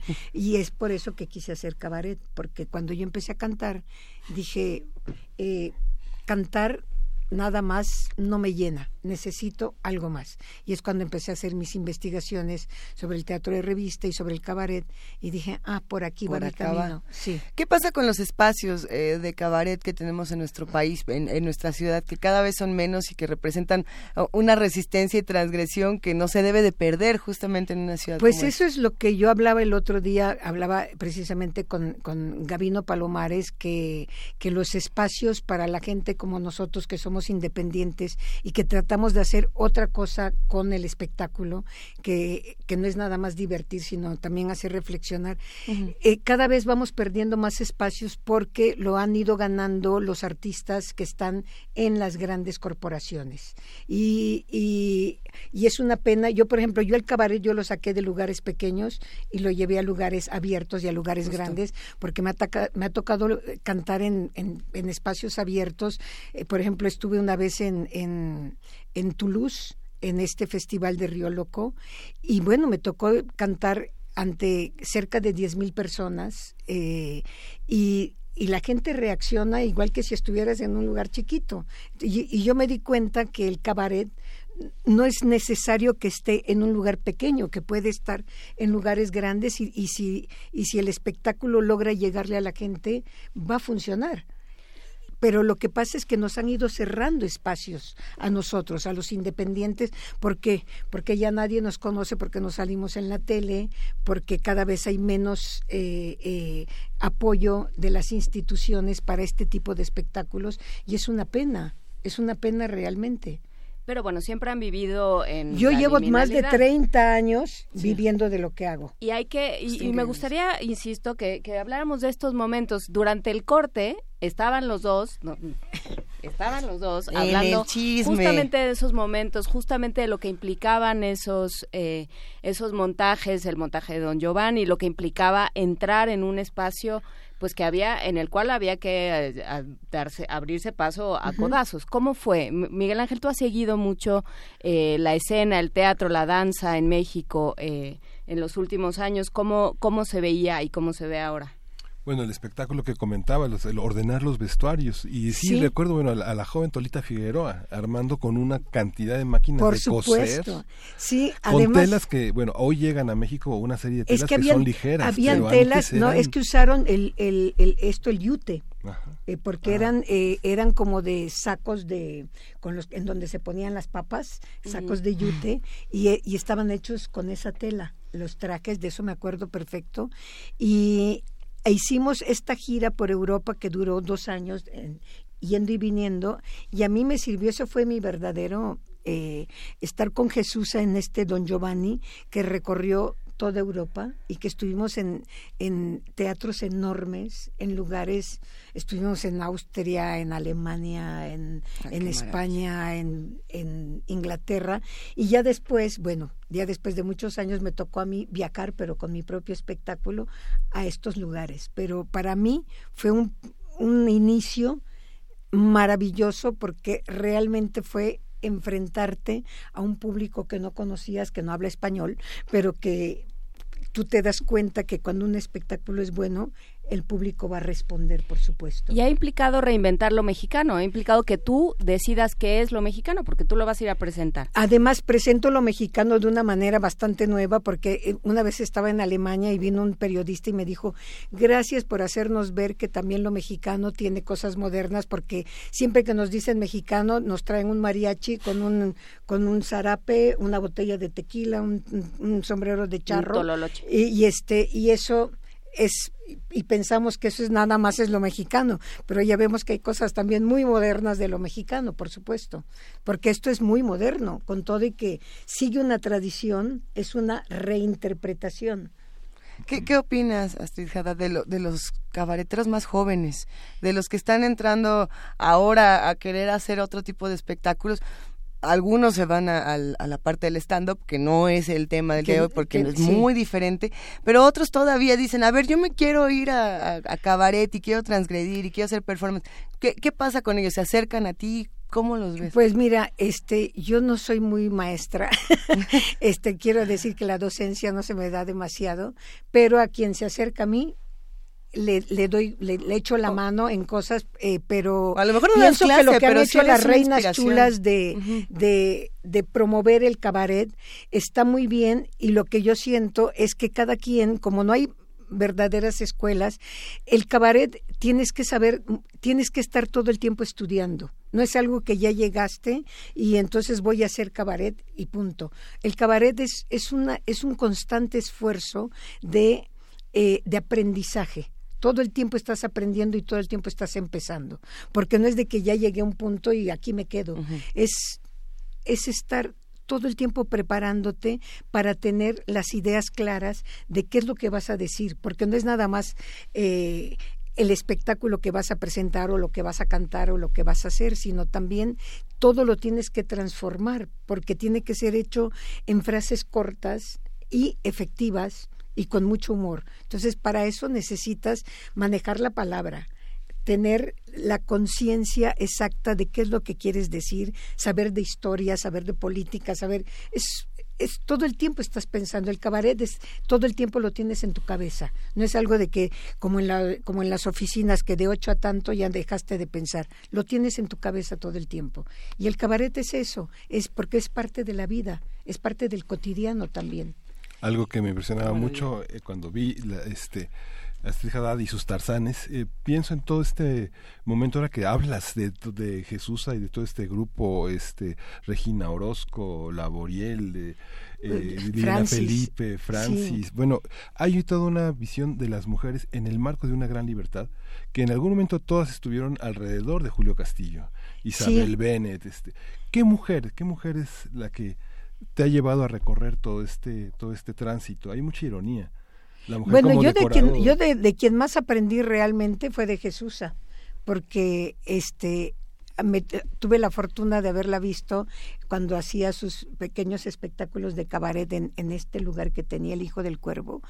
Y luego, este, a través también de mis lecturas, de, de, de mi investigación de todo lo que fue el teatro de revista, a mí me sirvió mucho ver lo que era el teatro de revista y cómo hacían la crítica política y social en el teatro de revista, que era con muchos artistas, y yo lo que hice es ponerlo con una sola, que era yo en escena. Primero no tenía dinero, así que eh, yo dije, bueno, no puedo poner escenografía porque en el teatro de revista había mucha escenografía, así que yo la escenografía por eso la llevo puesta, porque como no tenía dinero, me la puse encima. Por eso hacía estos vestuarios tan... Eh, que parecen muy complicados, pero que no son complicados. Bueno, para armarlos ahora sí, algunos, pero porque yo decía, pues no tengo dinero, ¿cómo le hago para dar a para expresar lo que quiero expresar. Entonces ahí es donde entró la imaginación y empecé a crear estos vestuarios, porque si no tienes con qué, pues también te las arreglas para mostrarte de otra manera. Y entonces un crítico de teatro dijo de mí, dice, Astrid es como un museo de culturas populares ambulante. Lleva la escenografía puesta. Y eso, y a mí eso me dio una conciencia de lo que estaba haciendo, porque yo ni lo pensaba, yo lo hacía. Pero tú crees que yo me voy a pensar en qué es lo que hago. había, había un mensajito por aquí, lo estoy, lo estoy tratando de buscar, un mensaje que decía cuánto cuesta hacer un, un traje de Astrid Haddad y cuánto cuesta comprarlo. Pero tú no vendes tus trajes. No, yo no vendo mis trajes y cuesta mucho trabajo, este, pero como tampoco se lo encargo a, a los a los famosos, este, lo hacemos con nuestras propias manos, muchos de los trajes, y tengo la suerte de que hay gente que me ayuda con eso, porque si yo pagara por ellos no me alcanzaría. pero se sientan todos en un equipo y dicen, tenemos ganas de hacer un sagrado corazón gigantesco y que mi cara esté en el centro, pero que además haya una capa. ¿Cómo es el proceso? Primero ah, eliges la canción, luego. Primero lo que yo hago es que primero elijo un tema y sobre eso te, eh, sobre ese tema voy eligiendo las canciones y, ah. y pensando en los vestuarios. Por ejemplo, ahorita para el barroco, cuando yo le platiqué a mis amigos pintores que iba a ser este proyecto del barroco, que luego lo voy a hacer mucho más grande porque la verdad se me quedaron muchas piezas que ya no hubo tiempo de hacerlos. Este, pero por ejemplo ahorita entraron tres pintores amigos míos que son Lucía Maya, que es eh, una pintora de Guadalajara que lleva ya más de 40 años pintando, está Fernando Guevara y Bruno Furiur, que él ha trabajado conmigo también en, él me hizo el traje de Frida Kahlo y otros trajes, el del altar de plata, él me pintó la parte de adentro, y entonces nos reunimos porque yo ya tenía la idea de lo que quería hacer. Entonces, cada uno me dijo, pues yo te hago, por ejemplo, para el traje de las castas, porque escribí una canción para las castas, para que la gente aprenda cómo era, que dice blanco con india mestizo, blanco con negro mulato, entonces blanco con india mestizo. Entonces lo voy cantando, las castas, y llevo un traje que es como de las meninas, con unos cuadros en unos marcos dorados que son las castas pero pintadas al óleo verdaderamente por Fernando Guevara. ¿Y no pesa es una tonelada? Pues mira, todo me pesa, pero tengo unos riñones maravillosos. Claro que sí, y, unos huesos. Que me aguantan porque luego hay un hay trajes que llegan a pesar, la falda llega a pesar hasta 8 kilos, hay trajes que me han bueno, pesado así pesaban los trajes antes, ¿eh? Sí, sí, sí. Y tienes que tener una disciplina para llevar, por ejemplo, cuando uso mi zompantli, mucha gente se lo ha querido poner y el cuello no los no los no lo aguantan porque tienes que tener la disciplina para estar cantando y soportar eso que tienes en la cabeza que parece nada pero te pesa es, pero es un espanto. Pero bueno, yo ya tengo esa disciplina. Entonces, con estos pintores, amigos míos, ellos me hicieron las cosas y no me cuesta, porque son amigos míos, pero si yo pagara por ello, creo que no me, tendría que hacer medio año de funciones para poderles pagar lo que están haciendo por mí. Por supuesto. Es que es una maravilla. A, ver si ahorita podemos subir algunas de las imágenes que tenemos en este libro con todos los trajes a nuestras redes para que yo creo que ya todos conocen estos trajes, pero los que no, eh, qué bueno que todavía no los conocen porque se van a llevar una gratísima no, y ahora que estoy haciendo que son cuatro trajes nuevos, estoy feliz porque este y no y los que se quedaron porque ¿Cuáles se quedaron? A ver, hablemos de varios, mira, se me quedó un gabinete de curiosidades porque en el siglo XVIII el gabinete de curiosidades era muy importante, es cuando empiezan los museos realmente con los, los polímatas como Humboldt y estos que, que, eran gente que sabía de todo y que iban haciendo colecciones de hojitas, de flores, iban iban clasificando todo, es cuando empieza lo del gabinete. Si ustedes van al Museo Barroco de, de Puebla, ahí hay un gabinete de curiosidades que está bueno, e, está bastante bien para darse cuenta lo que era el gabinete de curiosidades, que es el antecedente de los museos realmente. Tenemos un gabinete de curiosidades aquí en Radio UNAM. Ah, sí, a cargo de Luisa Iglesias. ah, mira, ah, mira ese, Es, sonoro y es una, una antología de los sonidos de, de, distintas latitudes. Pero ¿qué pasaría con un gabinete de curiosidades de Street Haddad? ¿Qué tendría? ¿Qué, nos encontraríamos en cada puertita? Tendría de todos hasta hasta teléfonos celulares. de todo un poco. Porque tendría de todo un poco, porque un gabinete de curiosidades era eso. Era que no había carta aborrecida era todo lo que te pudiera eh, eh, lo que lo que lo que normalmente la gente no tenía en su casa era lo que tenía un gabinete de curiosidades y es genial. Entonces yo me quería hacer un traje que se fuera abriendo ventana por ventana y, estuviera lleno de cosas pero ya no nos dio tiempo. Lo haré después. Lo que es interesante y que se, se desprende de lo que de lo que hablas Astrid es las complicidades o sea, no, uno no puede trabajar, en este país uno no puede trabajar si no tiene cómplices. Ah, no, por supuesto. Además, creo que no podrías hacer nada. Bueno, los escritores sí pueden, pero pues nosotros los cabareteros sí necesitamos esa complicidad con otra gente para poder realizar nuestros sueños. Porque al final de cuentas son sueños. ¿Qué pasa con tus músicos? Hablamos con, sobre Betsy Pecanins hace un par de viernes y justo hablábamos sobre la importancia de los músicos que se convierten en una familia, en, una familia a veces como los Borgia, a veces como como como todas las como la familia Robinson, depende de los momentos. Pero cómo es ese pues trabajo mira, también? Por ejemplo, yo ahora que estábamos haciendo lo nuevo, yo, por ejemplo, con Omar Ortiz, que es mi director musical y que llevo con él 30 años, este, digo que es como mi marido, que me escuche su esposa, pero es, tenemos esta relación de que a veces no nos entendemos, pero normalmente, por ejemplo, para hacer las canciones nuevas que escribí unas cosas o para hacer el poema de Sor Juana, yo sugiero las melodías, porque yo no escribo música, pero lo que sí, como digo, yo descompongo, nos nos sentamos y estamos trabajando sobre las cosas. Yo digo una cosa, él dice otra, toca en el piano. Es una complicidad total hasta que ya queda como los dos queremos. Y cuando ya nos reunimos todos los demás músicos, tienen una capacidad, por ejemplo, está en Sibila de Villa, que no nada más toca el sax y la flauta, sino también toca la vihuela, el cajón peruano, este percusiones menores. Luego está Marco Antonio Manrique, que toca percusiones, pero también toca la vihuela, toca la guitarra, y hay un momento en el que está con las congas, pero también tiene un eh, ¿cómo se llama este? Eh, bueno, rascabuche. Ya iba yo a decir güiro, pero no es. ¿Sí es güiro? Ah, Tiene un güiro y una campana en el otro pie. Entonces, todo el mundo está Jorge Velasco, que, que toca el, el, el, bajo, y ahora lo he obligado a tocar la guitarra también, y a veces toca también percusiones, y Omar, que toca la guitarra, que toca el acordeón, que toca. Eh, lo que se pueda. ¿Por qué? Porque pues somos un grupo chiquitito. Llévanos de tus crotalistas. Y no lo, y no lo, y no, puedo meter más gente porque no me lo pagan, porque nos pagan muy poco. Eh, para Realmente siempre es el problema de que los boletos de avión y lo demás. Ay, si, si supieras, queridísima Street Haddad, ¿cuántos de los que están por aquí no digan ahorita, yo voy de gratis?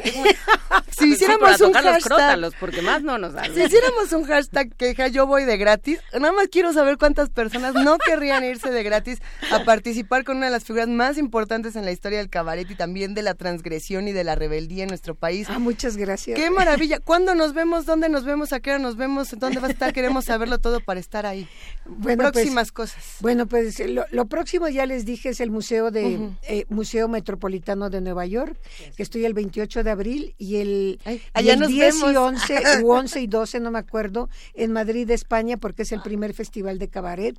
Y luego ya regreso a tratar de reestrenar y presentar, porque se quedó, lo estrené dos semanas después del, del, estrené Caprichos, dos semanas después del temblor, y después se quedó allá porque me dediqué a, a girar por todas partes, y ahí está guardado un espectáculo nuevo que no he vuelto a tocar y espero tocarlo y toquetearlo hasta que hasta que vuelva a salir a la luz, porque ahí está, ahí está guardado. Pues muchísimas gracias. Gracias a ustedes. Ella es Astrid Hadar, no, no, necesitamos decir más, creo que esta conversación ya lo dijo todo, ha sido una maravilla. ¿Y qué les parece si cerramos con música? Millones de gracias. no, millones de gracias a ustedes, al fin las conozco en eh. persona porque yo las escucho y los escucho a los tres, pero yo de verdad, yo decía, pues yo quiero estar allá Les Esta es tu agradezco. Pues muchísimo. te agradecemos Estoy a ti. encantada, de verdad. Gracias. Presenta Caprichos, por favor. Cuéntanos qué es, de dónde Bueno, viene. Caprichos eh, le, le escribí porque yo cuando hice este espectáculo fue así, como, como un capricho porque estaba yo muy mal con la situación del país y dije tengo que curarme de alguna manera y entonces es el, uno de los pocos espectáculos que he hecho diciendo agarro de aquí de allá sin un tema determinado y dije bueno si Goya lo hizo yo por qué no imagínate y entonces escribí esta canción de Caprichos. Sigo ya lo hizo, Astrid Es un mantra, es ¿por un bonito no? mantra. Si Goya lo hizo yo, ¿por Yo, qué no? ¿por qué no? Perfecto.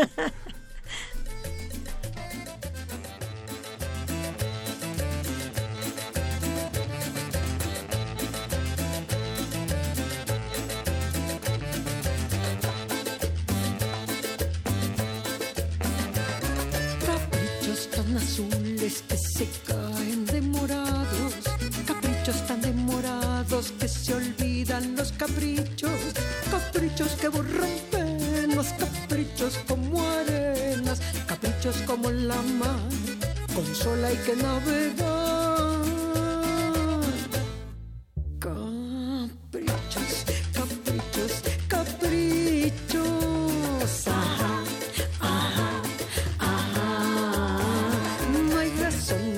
Caprichos, de haber razón para tanto. El saber, dijo Sor Juana, es elegir lo más sano. Caprichando por la vida, vivo el cómo, no el cuánto. Yo elijo mis caprichos y estoy con la vida a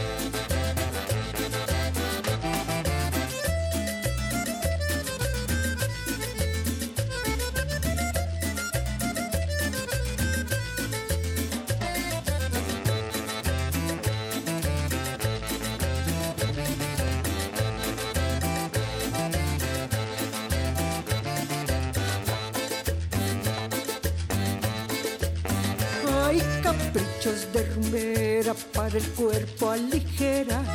Por capricho canto rancheras para el alma arrimar. Y por capricho un bolero para las penas soltar. Caprichosamente sueño cumpliéndome mis caprichos.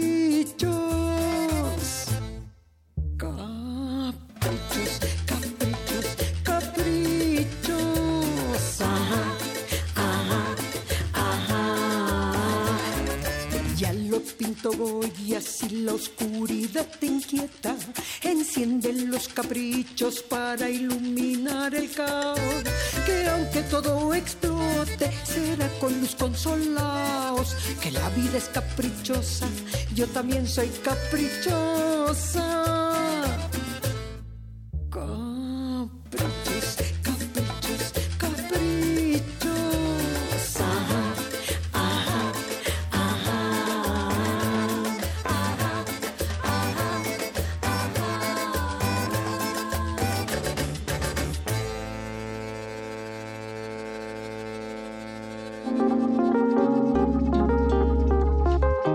Movimiento. Hacemos comunidad.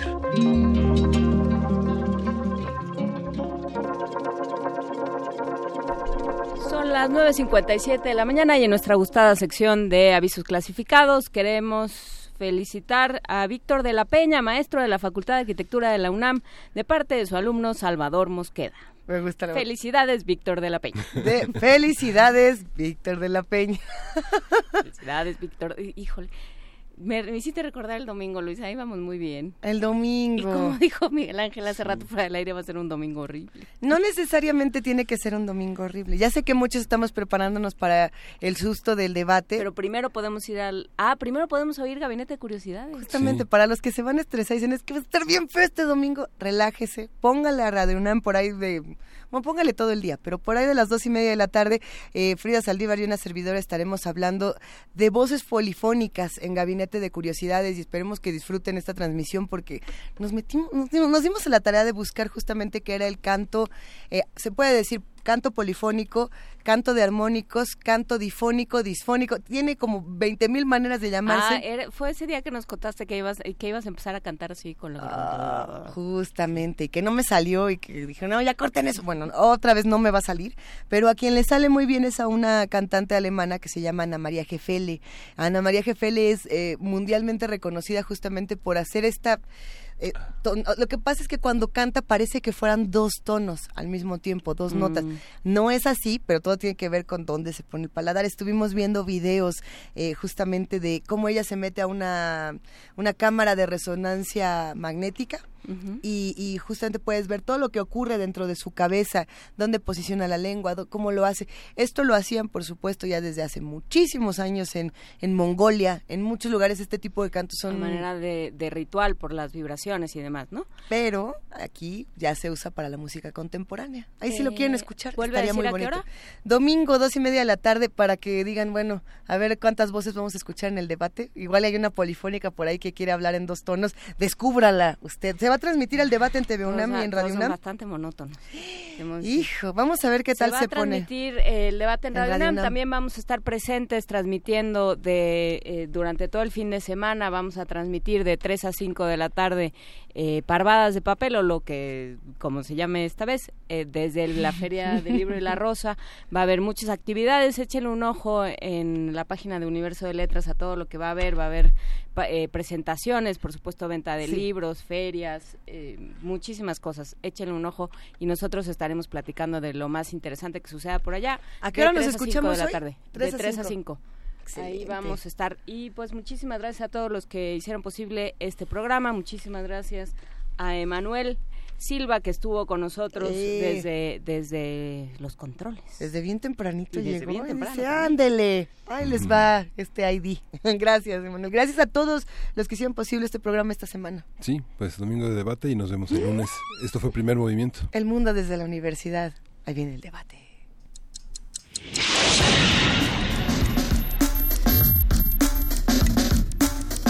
Radio UNAM presentó Primer movimiento. El mundo desde la universidad.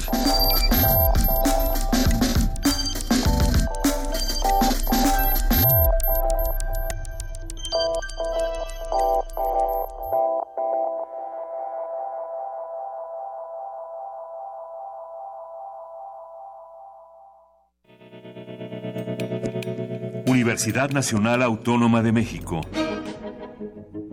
la Universidad de la Nación.